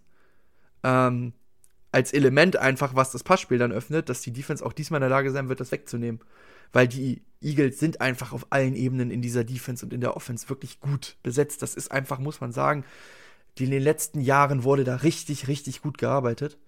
Ähm, man muss natürlich gucken, immer noch die Frage, wie fit ist Jalen Hurts? Äh, ist er wieder komplett bei 100 Prozent? Gibt es immer noch leichte Wehwehchen? Das könnte so ein bisschen das Scoring der Eagles vielleicht limitieren an manchen Stellen. Ähm, ich glaube aber, dass die Eagles, dass das ähnliche Konstellationen werden könnte ähm, wie wir bei 49ers Seahawks hatten vom Spielverlauf her, dass es ungefähr eine Halbzeit lang offen ist und dass die Eagles dann den Sack zumachen. Ähm, das kann ich mir sehr gut vorstellen. Oh, ich kann, es kann aber auch natürlich sein, dass die Giants das Ding gewinnen, ne? Dann, es würde mich aber überraschen. Also, das wäre für mich schon die größte Überraschung der Divisional Round. Es sei denn, die Jaguars schlagen Kansas City, dann, dann ist es die zweitgrößte. Ähm, die Giants werden nicht chancenlos sein. Die Giants werden in der Lage sein, die Punkte zu machen. Ähm, aber ich denke mal so, der Score, den wir im letzten Spiel hatten, das wird so, glaube ich, so ein realistisches Landing sein, wo dieses Spiel ankommen könnte. So 22, 16. Ähm, viel Laufspiel. Das könnte deutlich, das wird deutlich kürzer werden als das Bills äh, Dolphins Spiel, glaube ich, weil viel gelaufen werden wird. Und ich gehe dann halt einfach mit der Defense, wo ich das Gefühl habe, die können der gegnerischen Mannschaft den Lauf noch mal besser wegnehmen. Ähm, und das sind einfach in dem Fall die, die Eagles, weil sie auf allen Ebenen so krass besetzt sind. Bei den Giants fehlt mir dann im zweiten und dritten Level, da gibt es sehr gute Spieler, aber da fehlt mir dann das Komplettpaket. Ähm, die Eagles haben das und deswegen gehe ich Heimspiel Philadelphia Eagles. Äh, die Fans darf man bei den Eagles auch nicht als Faktor unterschätzen. Es ist eine ganz ekelhafte Fanbase, glaube ich, wenn man da als Gegnerteam ankommt. Ähm, von daher, ich gehe mit Philly. Ja, ich weiß nicht, ob du schon eben gesagt hast, Lane Johnson ist auf jeden Fall auch wieder zurück, der Right Tackle. Das wird, glaube ich, auch äh, sehr, sehr wichtig für die Eagles. Ja, also aus Eagles offensiver Sicht, glaube ich, erstmal hast du eine gute O-Line, um eben die Stärke der Defense, die D-Line eben so ein bisschen zu neutralisieren. Dann hast du zwei gute Receiver mit AJ Brown und mit Devontae Smith. Ich glaube, also Dory Jackson, der, der Corner von den Giants, äh, letzte Woche gegen die Vikings wieder zurückgekommen nach einer langeren Verletzungspause. Und äh, viele viele Fans äh, haben ihre Hoffnung so ein bisschen in ihn gelegt, dass er eben Justin Jefferson aus dem Spiel nehmen kann. Hat, er hat ein sehr, sehr gutes Spiel gemacht, keine Frage. Und ich glaube aber nicht, dass du halt irgendwie AJ Brown oder äh, Devontae Smith eben diese Aufmerksamkeit schenken kannst, wie du es eben mit Jefferson machen kannst, weil eben du zwei gute Receiver hast. Und dann hast du natürlich immer noch auch mit Dallas Goddard einen Tight End, der dann im Notfall die, die Targets bekommen wird, so wie es TJ Hoxton gemacht hat. Ich glaube, dass dann eben die, die Bandbreite an, an Qualität und an Targets bei den Eagles ein bisschen zu groß sein wird für die Giants Defense, um das eben äh, kompensieren zu können. Ja, und auf der anderen Seite des Balls sieht es eigentlich ganz ähnlich aus. Du hast natürlich ähm, mit, ihr habt es gesagt, mit Daniel Jones und mit Saquon die beiden Spieler, die wahrscheinlich das Spiel am Ende tragen müssen. Die Vikings haben es nicht hinbekommen, ihre Stärken aus dem Spiel zu nehmen. Ähm, und ich glaube aber erstmal, dass die Eagles natürlich äh, auch individuell Qualität haben in der D-Line. Und äh, die Run-Defense von Eagles ist natürlich die Saison über auch immer so ein bisschen das Problem gewesen, wenn überhaupt. Äh, da hatten sie hin und wieder mal Schwachstellen, aber ich glaube, dass sie sich eben voll auf den Run committen können. Weil du natürlich mit äh, Darius Slay und James Bradbury zwei Cornerbacks hast, die individuell auch die Qualität haben, um Darius Slayton und Isaiah Hodgins aus dem Spiel nehmen zu können, was bei den Vikings eben nicht der Fall gewesen ist. Und ich glaube, dass, dass eben dann denen die Möglichkeit eröffnet, sich eben im Notfall auf den Run zu fokussieren, um den eben aus dem Spiel zu nehmen. Äh, von daher glaube ich auch, dass die Eagles das Spiel gewinnen würden oder gewinnen werden. Aber ich kann nicht ganz verbergen, dass ich irgendwie so ein bisschen äh, den Giants die Daumen drücke. Das ist ja auch vollkommen in Ordnung. Dann kommen wir mal zum zweiten AFC Divisional Round Matchup. Die Nummer 2, die Buffalo Bills, empfangen am Sonntag um 21 Uhr unserer Zeit die Cincinnati Bengals. Und Finn, du kannst gerne gleich weitermachen direkt, weil du hast dich mit dem Spiel befasst. Dein Takeaway zu diesem Spiel. Ja, erstmal ist das natürlich ein Spiel, was wir theoretisch diese Saison auch schon mal gesehen hätten. Ähm, vor nicht allzu langer Zeit. Allerdings äh, haben wir das Spiel dann ja doch nicht gehabt, eben aufgrund dieses tragischen Falls von Demar Hamlin damals. Haben, glaube ich, alle mitbekommen. Äh, von daher können wir quasi sagen, dass es dieses Spiel auch noch nicht so gegeben hat. Man kann zumindest keine Schlüsse aus dem vergangenen Spiel ziehen, außer eben ein halbes Quarter. Ähm, erstmal, die Bengals spielen auswärts in Buffalo. Die Bills sind fünf Punkte Favorit. Mm. Und ich glaube, das liegt vor allem daran, dass die Bengals in der vergangenen Woche auch tatkräftige äh, Verletzungen zu verkraften haben, gerade in ihrer O-Line mit äh, dem Left Tackle Jonah Williams, äh, Alex Kepper, der Right Guard ist raus, was man auch dann gegen die Bengals schon, äh, gegen die Bengals, gegen die Ravens schon gesehen hat, dass das zu Problemen führen kann, wenn die Defense Druck auf Joe Burrow kreiert. Ähm, ich glaube, dass die Bills auch hier durchaus in der Lage sind, äh, Pressure eben dann zu generieren auf Joe Burrow, vor allem eben durch Ed Oliver über die Interior äh, D-Line mit, äh, mit Gregory Rousseau. Ähm, über den Edge.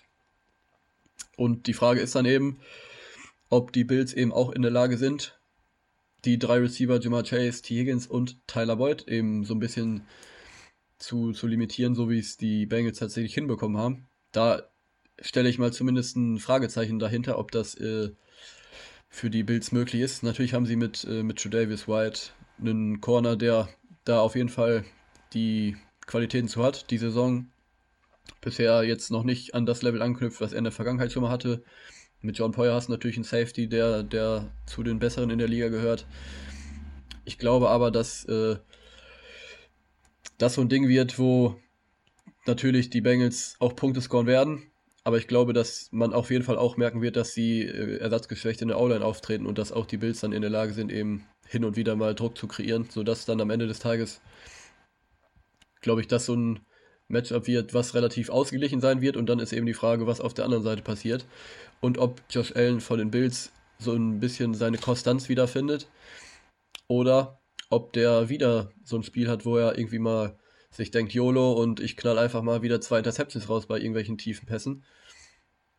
So wie es ja in den letzten Wochen häufiger mal der Fall gewesen ist, unter anderem ja auch letzte Woche gegen die Dolphins. Äh, du hast sicherlich dann Stefan Dix und ich weiß nicht, wer den covern soll von den, von den äh, Bengals. Da sehe ich niemanden, der das hinkriegen könnte. Ähm, und Dawson Knox, der Tight End, wird sicherlich auch äh, Targets sehen. Die, die Defensive Line der Bengals mit Trey Hendrickson und mit Sam Hubbard.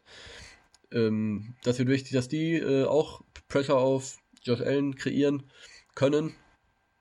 Da besteht dann natürlich aber auch eben die Gefahr, dass Josh Allen nochmal seine Füße in die Hand nehmen kann und im Laufspiel hier der Faktor sein wird. Ähm, und ich bin wirklich sehr, sehr gespannt auf dieses Spiel, weil, wie gesagt, beide Teams das Potenzial haben, eben sehr, sehr heiß zu laufen. Beide Teams haben aber auch in den letzten Wochen hier und da mal Probleme offenbart und äh, ein bisschen unkonstant gespielt. Ich finde fünf Punkte als Spread tatsächlich sehr hoch gegriffen, wenn ich ehrlich bin, auch wenn sie in Buffalo spielen. Ähm, ich glaube, am Ende gehe ich tatsächlich auch mit den Bills, aber ich glaube, dass es ein relativ knappes Spiel werden könnte. Ja, ich glaube, das ist wirklich annähernd 50-50. Also ich glaube, das ist das engste Spiel äh, von allen Spielen, die wir äh, haben an diesem Wochenende. Ähm, du hast es gesagt, Finn, die O-Line-Probleme mit den Verletzungen der Bengals werden eine große Rolle spielen. Irgendwie, es ist bei mir ein reiner Gefühlstipp, deswegen mache ich jetzt auch gar nicht so einen langen Take dazu, aber irgendwie habe ich das Gefühl, dass trotzdem äh, Cincinnati dieses Spiel gewinnen wird. Äh, das sagt mir irgendwie mein kleines Männchen auf der Schulter gerade. Ähm, ich kann das auch an nichts festmachen. Wie gesagt, das ist für mich ein 50-50-Ding. Das, das kann in beide äh, Richtungen gehen. Ähm, aber ich tippe auf die Bengals tatsächlich. Ähm, ich kann das Spiel an sich auch an nichts festmachen. Ich finde auch, das ist ein 50-50-Spiel. Ähm, ich mache es aber daran fest, dass ich an dieser Saison wahrscheinlich die höheren Erwartungen an die Bills hatte ähm, als an die Bengals und die Bills mich halt so selten wirklich getäuscht haben. Ähm, natürlich hatten sie so ein paar Spiele dabei, wo es dann wirklich spitz auf Knopf war. Ähm, ich erinnere mich an das Spiel gegen die Lions war es, glaube ich, wo man wirklich sehr große Probleme hatte und äh, ganz knapp äh, gewonnen hat. Ähm, dann natürlich die, die Niederlage gegen die Vikings, wo man das Spiel einfach weggeworfen hat quasi, ähm, durch einen riesengroßen Fehler. Ähm, dann das Spiel gegen die Jets. Aber ansonsten waren das wirklich immer sehr, sehr ähm, dominante Spiele auch dabei. Ähm, wobei man wahrscheinlich vor der Saison gesagt hätte, das müsste noch dominanter sein. Ähm, die Bengals haben natürlich jetzt am Ende den Lauf. Also ähm, das ist, ja, also man, man legt so viele Punkte im Moment auf. Ähm, 42 gegen die Panthers, dann 37, 20, 27, 23, 34, 22, 27, 24. Ähm, das ist wirklich ganz, ganz viel, was man im Moment auflegt. Ich weiß nicht, ob die Bills das stoppen können. Das ist eine ganz, ganz enge Kiste. Ähm, ich finde den Spread auch sehr, sehr hoch. Also viereinhalb finde ich viel, viel zu hoch. Ich hätte, ich weiß nicht, wenn, also ich glaube nicht mal, dass ein Field Goal da, dass, dass da eine angemessene angemessenen Spread ist. Ich glaube, vielleicht 50-50. Ähm, ich gehe mit Bauchgefühl und das ist bei mir auch äh, Cincinnati. Wunderbar. Dann, Finn, hast du noch mal die Ehre zum Abschluss. Äh, Montag unserer Zeit 0.30 Uhr. Ähm, darfst du uns jetzt noch mal durchführen durch das Spiel der San Francisco 49ers, Nummer 2 Seed, gegen die Dallas Cowboys, Nummer 5 Seed. Spielen die nicht um 22.30 Uhr sonntags? Nee, Montag 0.30 Uhr. Ah, 0.30 Uhr, stimmt, ja, klar. Weil das, weil das äh, Bildspiel um 21 Uhr startet erst. Richtig. Ja, okay, dann ist das so. Ähm, das sind auch schon die Zeiten für das Championship Game eine Woche später. Sind auch 21.05 Uhr, glaube ich, und 0.30 Uhr oder so. Auf jeden Fall auch so ganz krumm.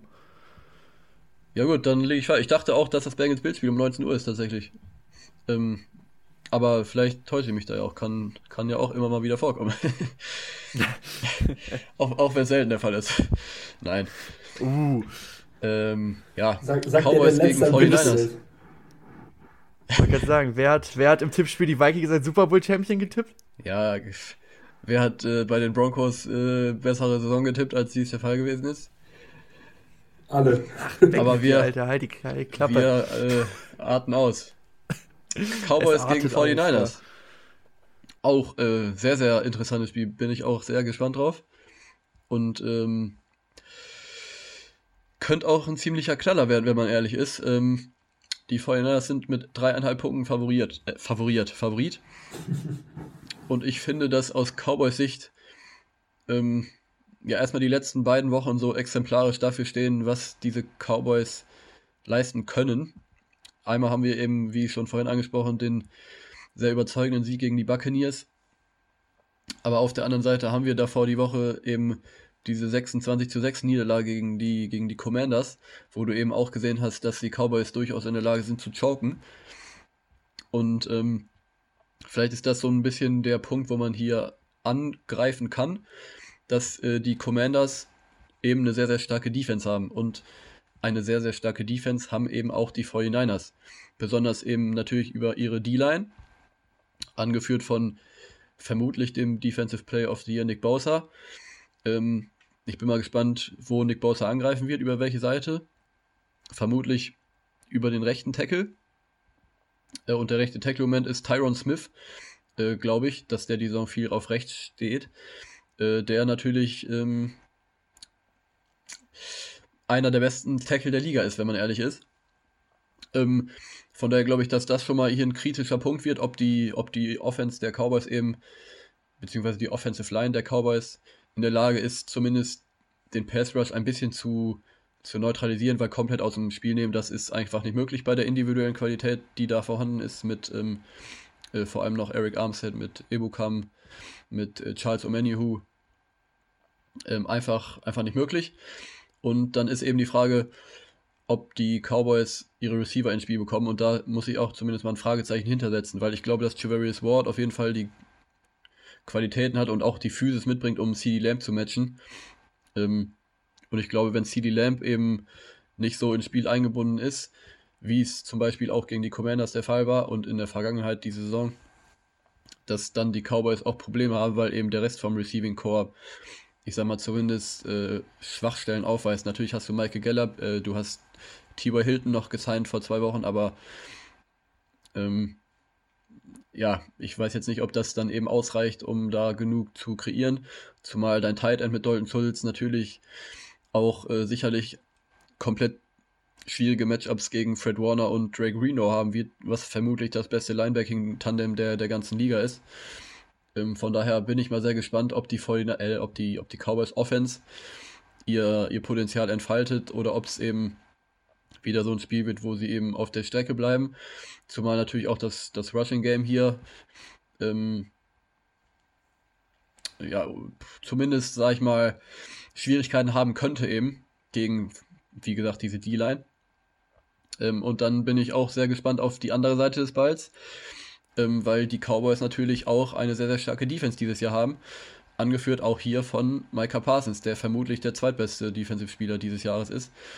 Äh, das Problem bei Parsons ist, dass er eben viel über die äh, linke Seite der O-Line angreift und die linke Tackle-Position bei den 49ers bekleidet jedoch äh, Trent Williams und Trent Williams ist ähm, All-Pro Left Tackle, vermutlich der beste Left Tackle der Liga und das ist auch ein sehr, sehr interessantes Matchup, wo ich, glaube ich, hier den größten Fokus drauf legen werde und wo man, glaube ich, als Zuschauer auch den größten Fokus drauf legen muss. Ähm, das könnte auch wirklich ein Matchup sein, was eben sehr, sehr kritisch für den Ausgang des Spiels ist. Äh, ob Mike Parsons eben seine Qualitäten auch gegen Trent Williams hier aufs Feld bekommt. Oder ob die Cowboys vielleicht sogar sagen, wir gehen weg von Trent Williams und wir ziehen Mike Parsons auf die andere Seite. Wir lassen ihn vielleicht auch viel über die Interior O-Line angreifen Mal sehen, wie die das lösen. Ähm, weil ich glaube, dass ansonsten die 49ers sicherlich hier auch in der Lage sind, was zu kreieren. Natürlich über George Kittle, den Tight End. Ich weiß nicht, wer den covern soll. Äh, McCaffrey sowieso. Die 49ers werden Wege finden, um übers Laufspiel zu kommen. Sie werden Wege finden, um auch mit Debo Samuel angreifen zu können, weil Trevor Dix wird nicht jeden Receiver aus dem Spiel nehmen können mit äh, Debo Samuel und Brandon Ayuk. Und selbst wenn, wir wissen von den 49ers und von Kyle Shanahan, dass er offensiv so ein Mastermind ist, dass er auf jeden Fall hier vermutlich Wege finden wird, um eben die, die Cowboys Defense angreifen zu können. Die Frage ist, was macht Brock Purdy? Kann er wieder anknüpfen an seine vor allem zweite Halbzeit, in der er sehr, sehr gut gespielt hat? Oder sehen wir hier vielleicht wieder ein, zwei Fluky-Plays wie in der ersten Halbzeit? Und dann kann ich mir durchaus vorstellen, dass die Cowboys hier in der Lage sind, das vielleicht ein bisschen besser zu bestrafen als die Seahawks letzte Woche. Und wenn Brock Purdy vielleicht diese Woche zwei, drei kritische Spielzüge hat, die dann vielleicht zum Turnover führen, dann sehe ich hier eine Chance für die Cowboys. Aber ich glaube, wenn alles so läuft, wie man sich das jetzt erstmal vorstellen kann, dann äh, sehe ich die Vorhineiner schon hier in der Favoritenrolle. Und für wen tippst du? Ich tippe für die 49ers auch. Okay.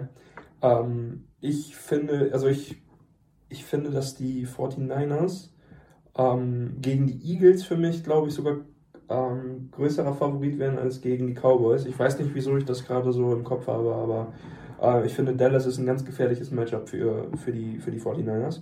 Ähm, du hast gesagt, Trent Williams ist wahrscheinlich der beste Left Tackle der Liga. Das ist, äh, das ist nicht nur wahrscheinlich so, das ist, das ist so.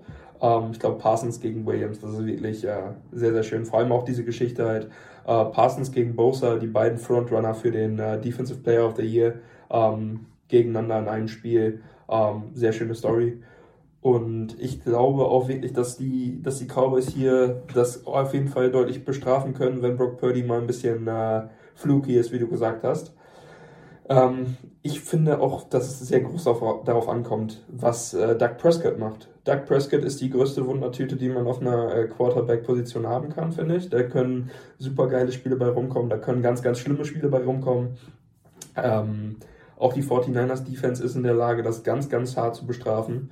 Ähm, kann kann äh, viele, viele Bälle zurücktragen und ist immer in der Lage, dazu Turnover zu kreieren. Äh, das gilt natürlich genauso für die Cowboys Defense. Ich finde, äh, das ist auch ein sehr, sehr offenes Matchup. Ähm, genauso wie das Spiel davor. Ich glaube, der Sonntag ist äh, sehr, sehr schön. Ähm, gerade die beiden Spiele sind natürlich äh, wahrscheinlich ein bisschen spannender als die am Samstag. Dennoch, ich glaube, dass, ich glaube, dass die 49ers hier den, den, die knappe Favoritenrolle haben. Ähm, die schreibe ich denen auch zu, genauso wie du. Und ich gehe auch ganz knapp mit denen. Ich glaube aber wirklich nicht, dass da irgendwie mehr als ein Field Goal Unterschied bei rumkommt. Ähm, dieser Spread von 3,5, ähm, auch den finde ich ziemlich, also finde ich auch hoch, obwohl das nicht hoch ist. Ähm, gehe aber auch mit den 49ers. Ich bin ja hier eigentlich der größte Dallas-Supporter in diesem Podcast, ne? Äh, und eigentlich könnte man auch genug Cases machen, dass Dallas dieses Spiel irgendwie gewinnen kann, gerade weil auf der anderen Seite Brock Purdy steht. Aber ich, ich sehe halt einfach so viele Matchups bei den, äh, die ja alle, die brauche ich jetzt nicht alle wiederholen, aber ich sehe so viele Matchups bei den 49ers am Ende. Ähm, das, und auch gerade diese Probleme mit der zweiten Cornerback-Position bei den Cowboys. Äh, du hast mit Brandon Ayuk und Samuel zwei starke Receiver. Du hast auch mit Christian McCaffrey einen nicht zu unterschätzenden Receiver eigentlich, ja, zur Hälfte.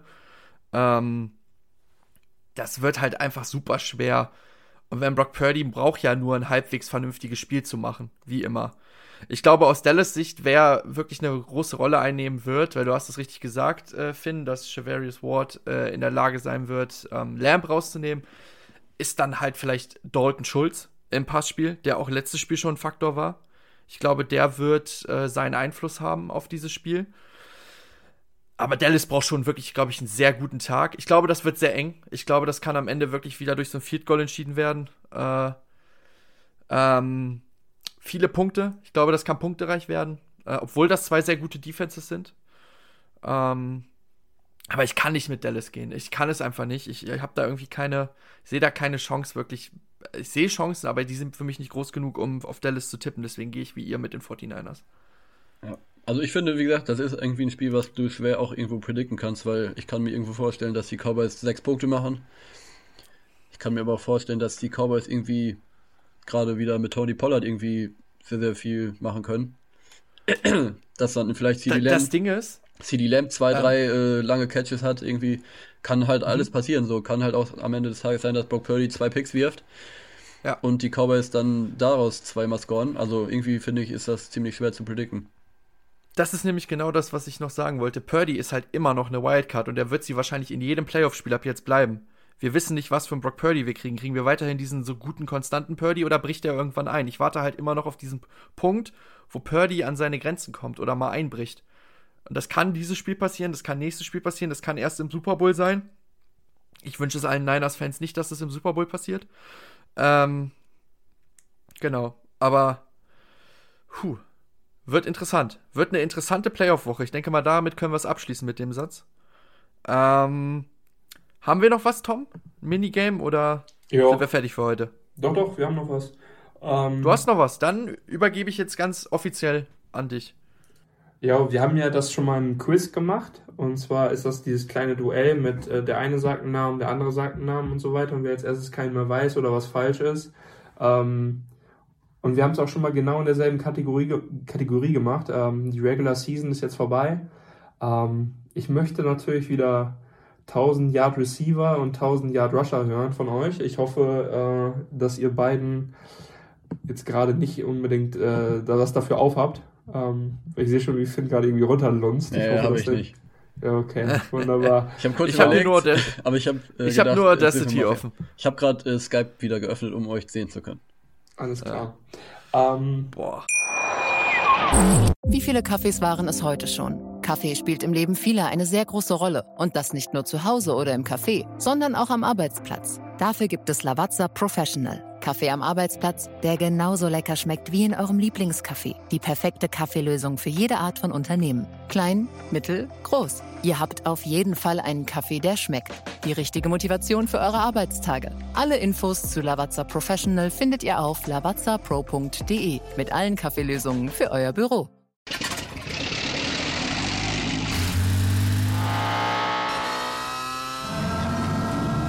Von 0 auf 100. Aral feiert 100 Jahre mit über 100.000 Gewinnen. Zum Beispiel ein Jahr frei tanken. Jetzt ein Dankeschön, rubbellos zu jedem Einkauf. Alle Infos auf aral.de. Aral, alles super. Also, nur mal um das zu sagen, es gibt in der NFL dieses Jahr 22.000 Yard Receiver. Das ist, äh, glaube ich, eine ziemlich hohe Anzahl. Ähm, viele haben es auch gerade so geknackt, um ehrlich zu sein. Deswegen, ähm, mhm. ich mache hier mal, so, ich habe hier einen Chip liegen. Ähm, Film, Kopf oder Zahl? Zahl. Zahl ist in dem, in äh, dem hier einfach äh, die freie Seite. Kopf wäre das Symbol gewesen. Und ja, als Finn, du darfst anfangen. Ähm, nenn mir bitte 1000 Yard Receiver. Ähm, ja, fangen wir mal an mit Justin Jefferson, würde ich sagen. Der ist natürlich auf der 1 mit 1809. Tim, du bist dran. Äh, Tyreek Hill. Auf Platz 2 mit 1710. Dann haben wir Devonta Adams. Auf Platz 3 1516. Jetzt wird schon kompliziert für mich. Aber da gibt es noch einige. Äh, ja, wahrscheinlich stehe ich auch auf dem Schlauch, aber.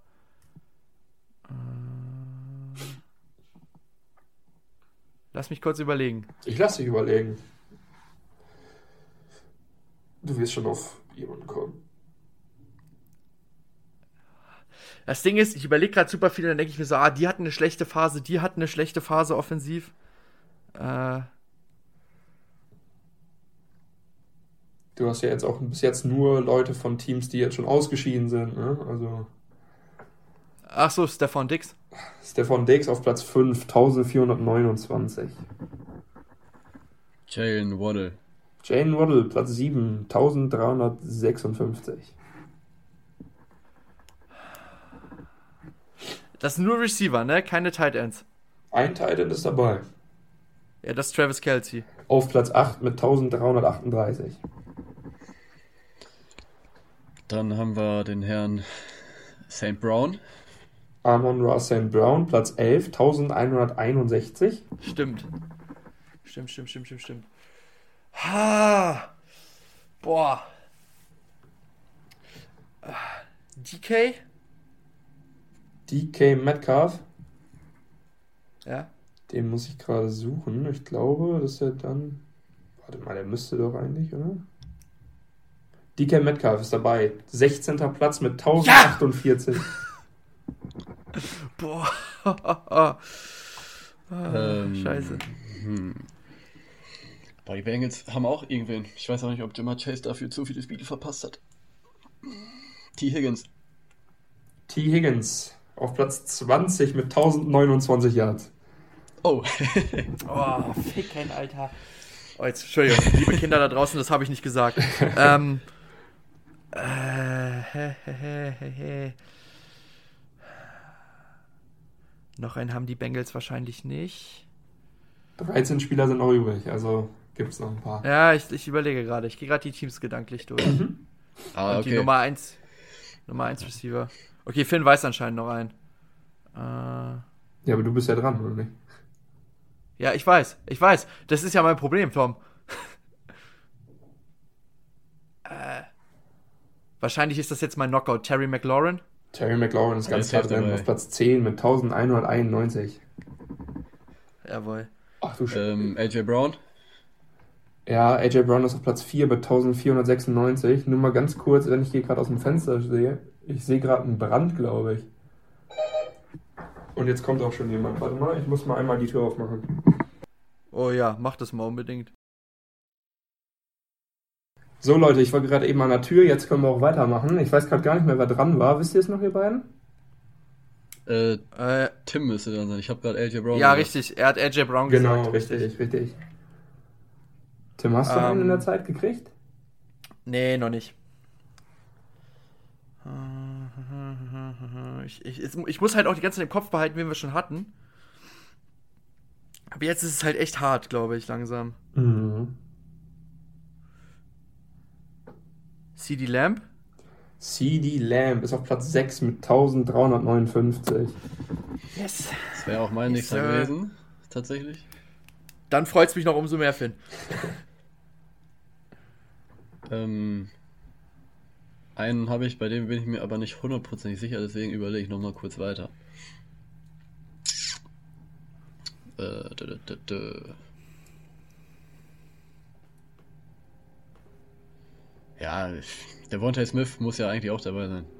Devonta Smith ist auch dabei. Ähm, der steckt auf Platz 9 mit 1196 und ihr habt die Top 11 alle genannt. Boah. Ich habe halt einen, wo ich mir vorstellen könnte, dass es knapp, dass er knapp reingekommen ist. Der auch bei einem Team spielt, die. Wobei, ich mach glaube ich erstmal einen an. Jetzt kommt ein Rettungshubschrauber hier. Ah, Ich überlege gerade. Ich überlege zwischen zwei Namen. Oh, ich weiß gerade nicht, welchen ich nehmen soll.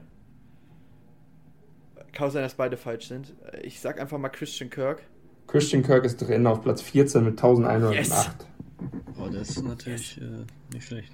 Jetzt wird's langsam spannend. 1, 2, 3, 4, 5, 6, 7, 8 Stück haben wir noch offen.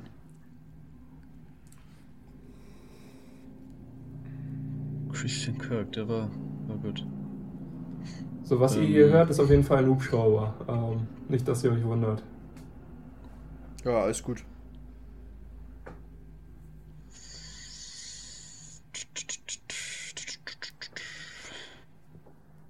Jetzt bin ich mal gespannt, ob du noch einen rauskramen kannst.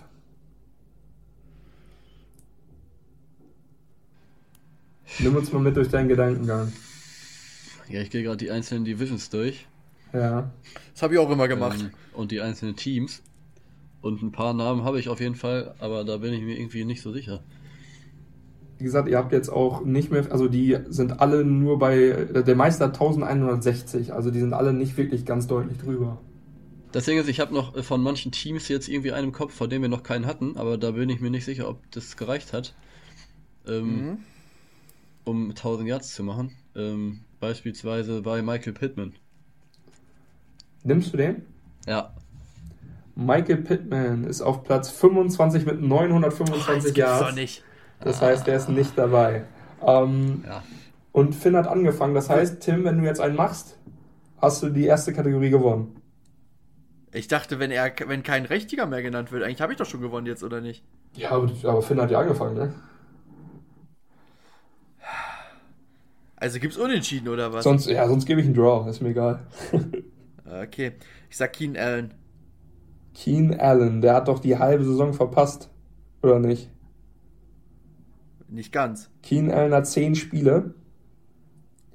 Und in Ah, den 10 nicht. Spielen hat er 752 Yards gemacht nur. Das ist auf Platz Komm, 44. dann machen wir weiter. okay, von mir aus können wir auch weitermachen. Dann machen wir weiter. Komm. Bis einer gewinnt. Äh, Elfmeterschießen. Genau, Finn. Du bist nochmal dran. ja, dann. Äh,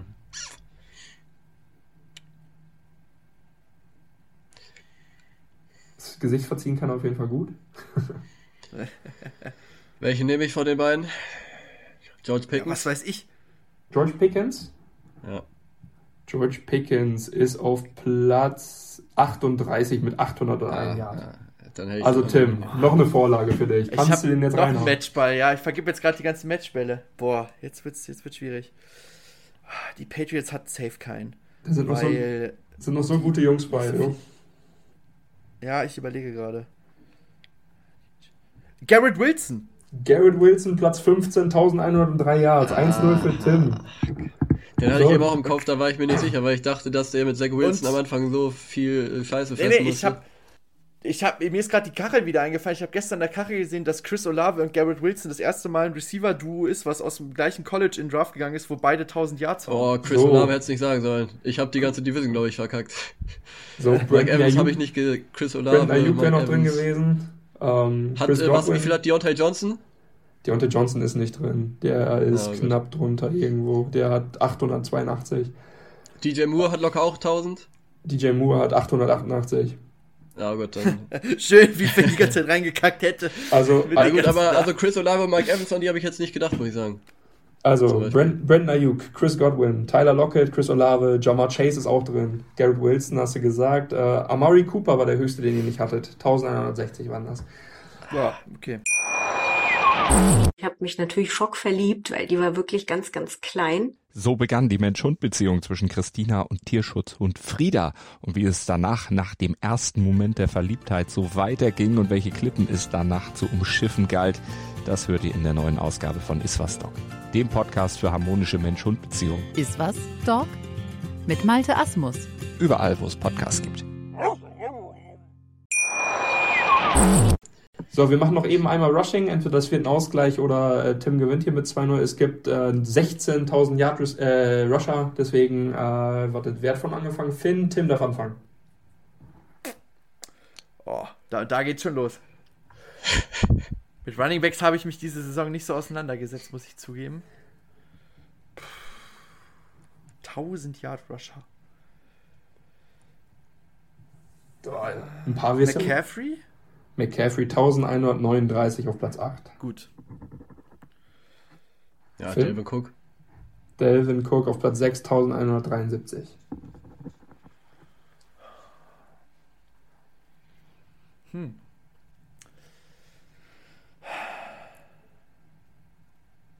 Nee, den sage ich noch nicht. Ich versuche gerade irgendwie. Derrick Henry. Derrick Henry auf Platz 2, 1538.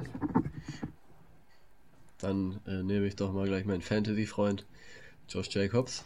Platz 1, 1653. Aaron Jones. Aaron Jones Platz 10, 1121. Das mit Fantasy war ein guter Tipp, Finn, danke. Äh, Justin Fields. Justin Fields Platz 7, 1143. Stimmt, den gibt's ja auch noch. Oh. Einziger Quarterback, um das mal hier wegzunehmen. Ja, logisch. Lamar war ja auch verletzt. Äh, Rushing. 6, 7, 8, 9, 10 Stück sind noch offen. Zehn Stück, okay. Tony Pollard. Tony Pollard auf Platz 16 mit 1007 Yards. Hat sich gerade so reingesneakt. Glück gehabt. Jo, sehr viel Glück. Ähm, Noch 9. Ja, Nick Chubb. Muss Nick Chubb auf Platz 3, 1525. Ah, Noch 8. Jetzt, jetzt wird's hart. Oh, die 4 ist noch da, die 5 ist noch da. Ja, ich überlege. Es sind auch viele, die sich gerade so reingesneakt haben. Einer 1034, einer 1035, einer 1040. Das ist echt knapp. Das Ding ist, der Running Back, den ich gerade im Kopf habe, der ist vor allem, dann wisst ihr wahrscheinlich, wen ich meine, in Goal-Line-Situationen krass gewesen, aber ich weiß nicht, ob der auf 1000 Yards gekommen ist. Ich weiß, wen du meinst. Ich auch. Ja. Ich überlege gerade, ob ich noch einen anderen finde, den ich vor ihm nennen kann. Äh, Etienne. Travis Etienne, Platz 9, 1925. Sehr gut. Und Ähm. nimmst du ihn oder nicht? Ne, ich nehme ihn auch nicht. Es ist halt, der war halt nie für Big Plays oder so äh, gut. Zwei habe ich im Kopf, bei denen bin ich mir aber nicht ganz sicher.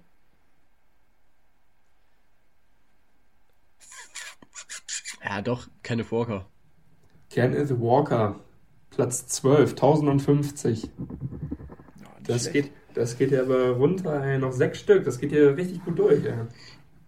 Hm, jetzt, jetzt wird es ein bisschen dauern. Also, äh, wenn, wenn du es hörst, dann äh, wirst du die Hand vor dem Kopf zusammenschlagen. Ja, wahrscheinlich. Deswegen gehe ich ja gerade die Divisions durch im Kopf oder die Teams. Das glaube ich dir. Den hatte ich schon. Najee Harris? Najee Harris, Platz 15 mit 1034 Yards. ich habe hier aber auch die knappen 15, 16. Alter. Ist so. Finn, noch fünf Stück offen. Äh, Ich bin gespannt.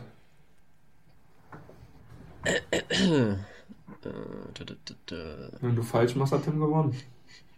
Mhm. Ja, einen habe ich immer noch im Kopf.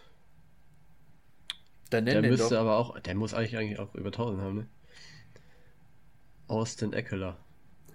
Austin Eckler. 915 Yards für Austin Eckler. Das ist das 2 zu 0 für Tim und Tim gewinnt diese Runde. Das ist wirklich, ich glaube sogar das erste Mal ist, dass Tim so ein Duell gewinnt, richtig? Ja, kann sein. Also, offen noch. Auf Platz 14 Tyler Allgeier, Algier, mit Der 1035. Eiger, ja, ja, stimmt. Auf Da haben wir doch sogar drüber geredet im Podcast. Richtig. Auf Platz 13 Ravondre Stevenson, 1040 Yards. Ja, den wollte ich auch sagen, da war ich mir nicht sicher. Scheiße. Auf Platz, auch überlegt. auf ja. Platz 11 Jamal Williams, 1066. Das war meiner. Ich weiß, das war meiner ich vorhin weiß. mit den. Und Platz 5 und Platz 4 fehlen euch noch. Platz 5 Miles Sanders, 1269. Und Platz Ja, 4, gibt's denn, ja. also wirklich, Leute, Saquon Barkley, 1312. Oh mein Gott. Den Ja. hatte ich auch bei Fantasy. das dachte ich mir schon, das dachte ich mir schon, dass ihr das jetzt sagt. Naja, so. Oh Gott. Auf jeden Fall, ich denke, äh, das war noch eine schöne, war noch ein schöner Abschluss. Ähm, ihr habt nichts mehr, Ja. oder? Absolut. Nö. Du darfst gern zumachen, Tom. Ich soll zumachen, alles klar. Dann äh, sagen wir Danke fürs Zuhören in dieser Folge. Ähm, wie immer, bewertet uns gerne. Ähm, überall, wo es geht. Äh, gerne auf Spotify, auf Apple Podcasts, auf Google Podcasts, wo ihr es gerade hört. Ähm, guckt auf unseren Socials vorbei, auf Instagram, auf Twitter, auf unserem Blog. Ähm, auch auf YouTube noch die alten äh, Videos mal auschecken gerne. Ähm, wir bedanken uns für, dieses, äh, für diesen Podcast, dass ihr zugehört habt. Ähm, hört auch nächste Woche wieder rein, wenn wir die Spiele von heute wieder besprechen und äh, ja, auf die Championship Games eine kleine Vorschau geben. Ähm, das war's für diese Woche, Leute, mit Undrafted. Haut rein. Ciao. Ciao. Tschö, tschö.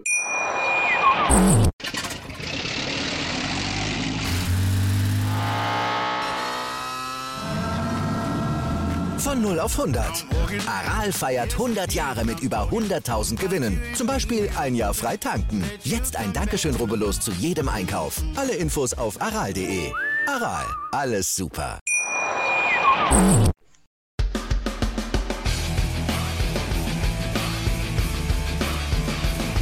Undrafted. Der Football-Podcast von Fans für Fans. Mit Finn, Tim und Tom.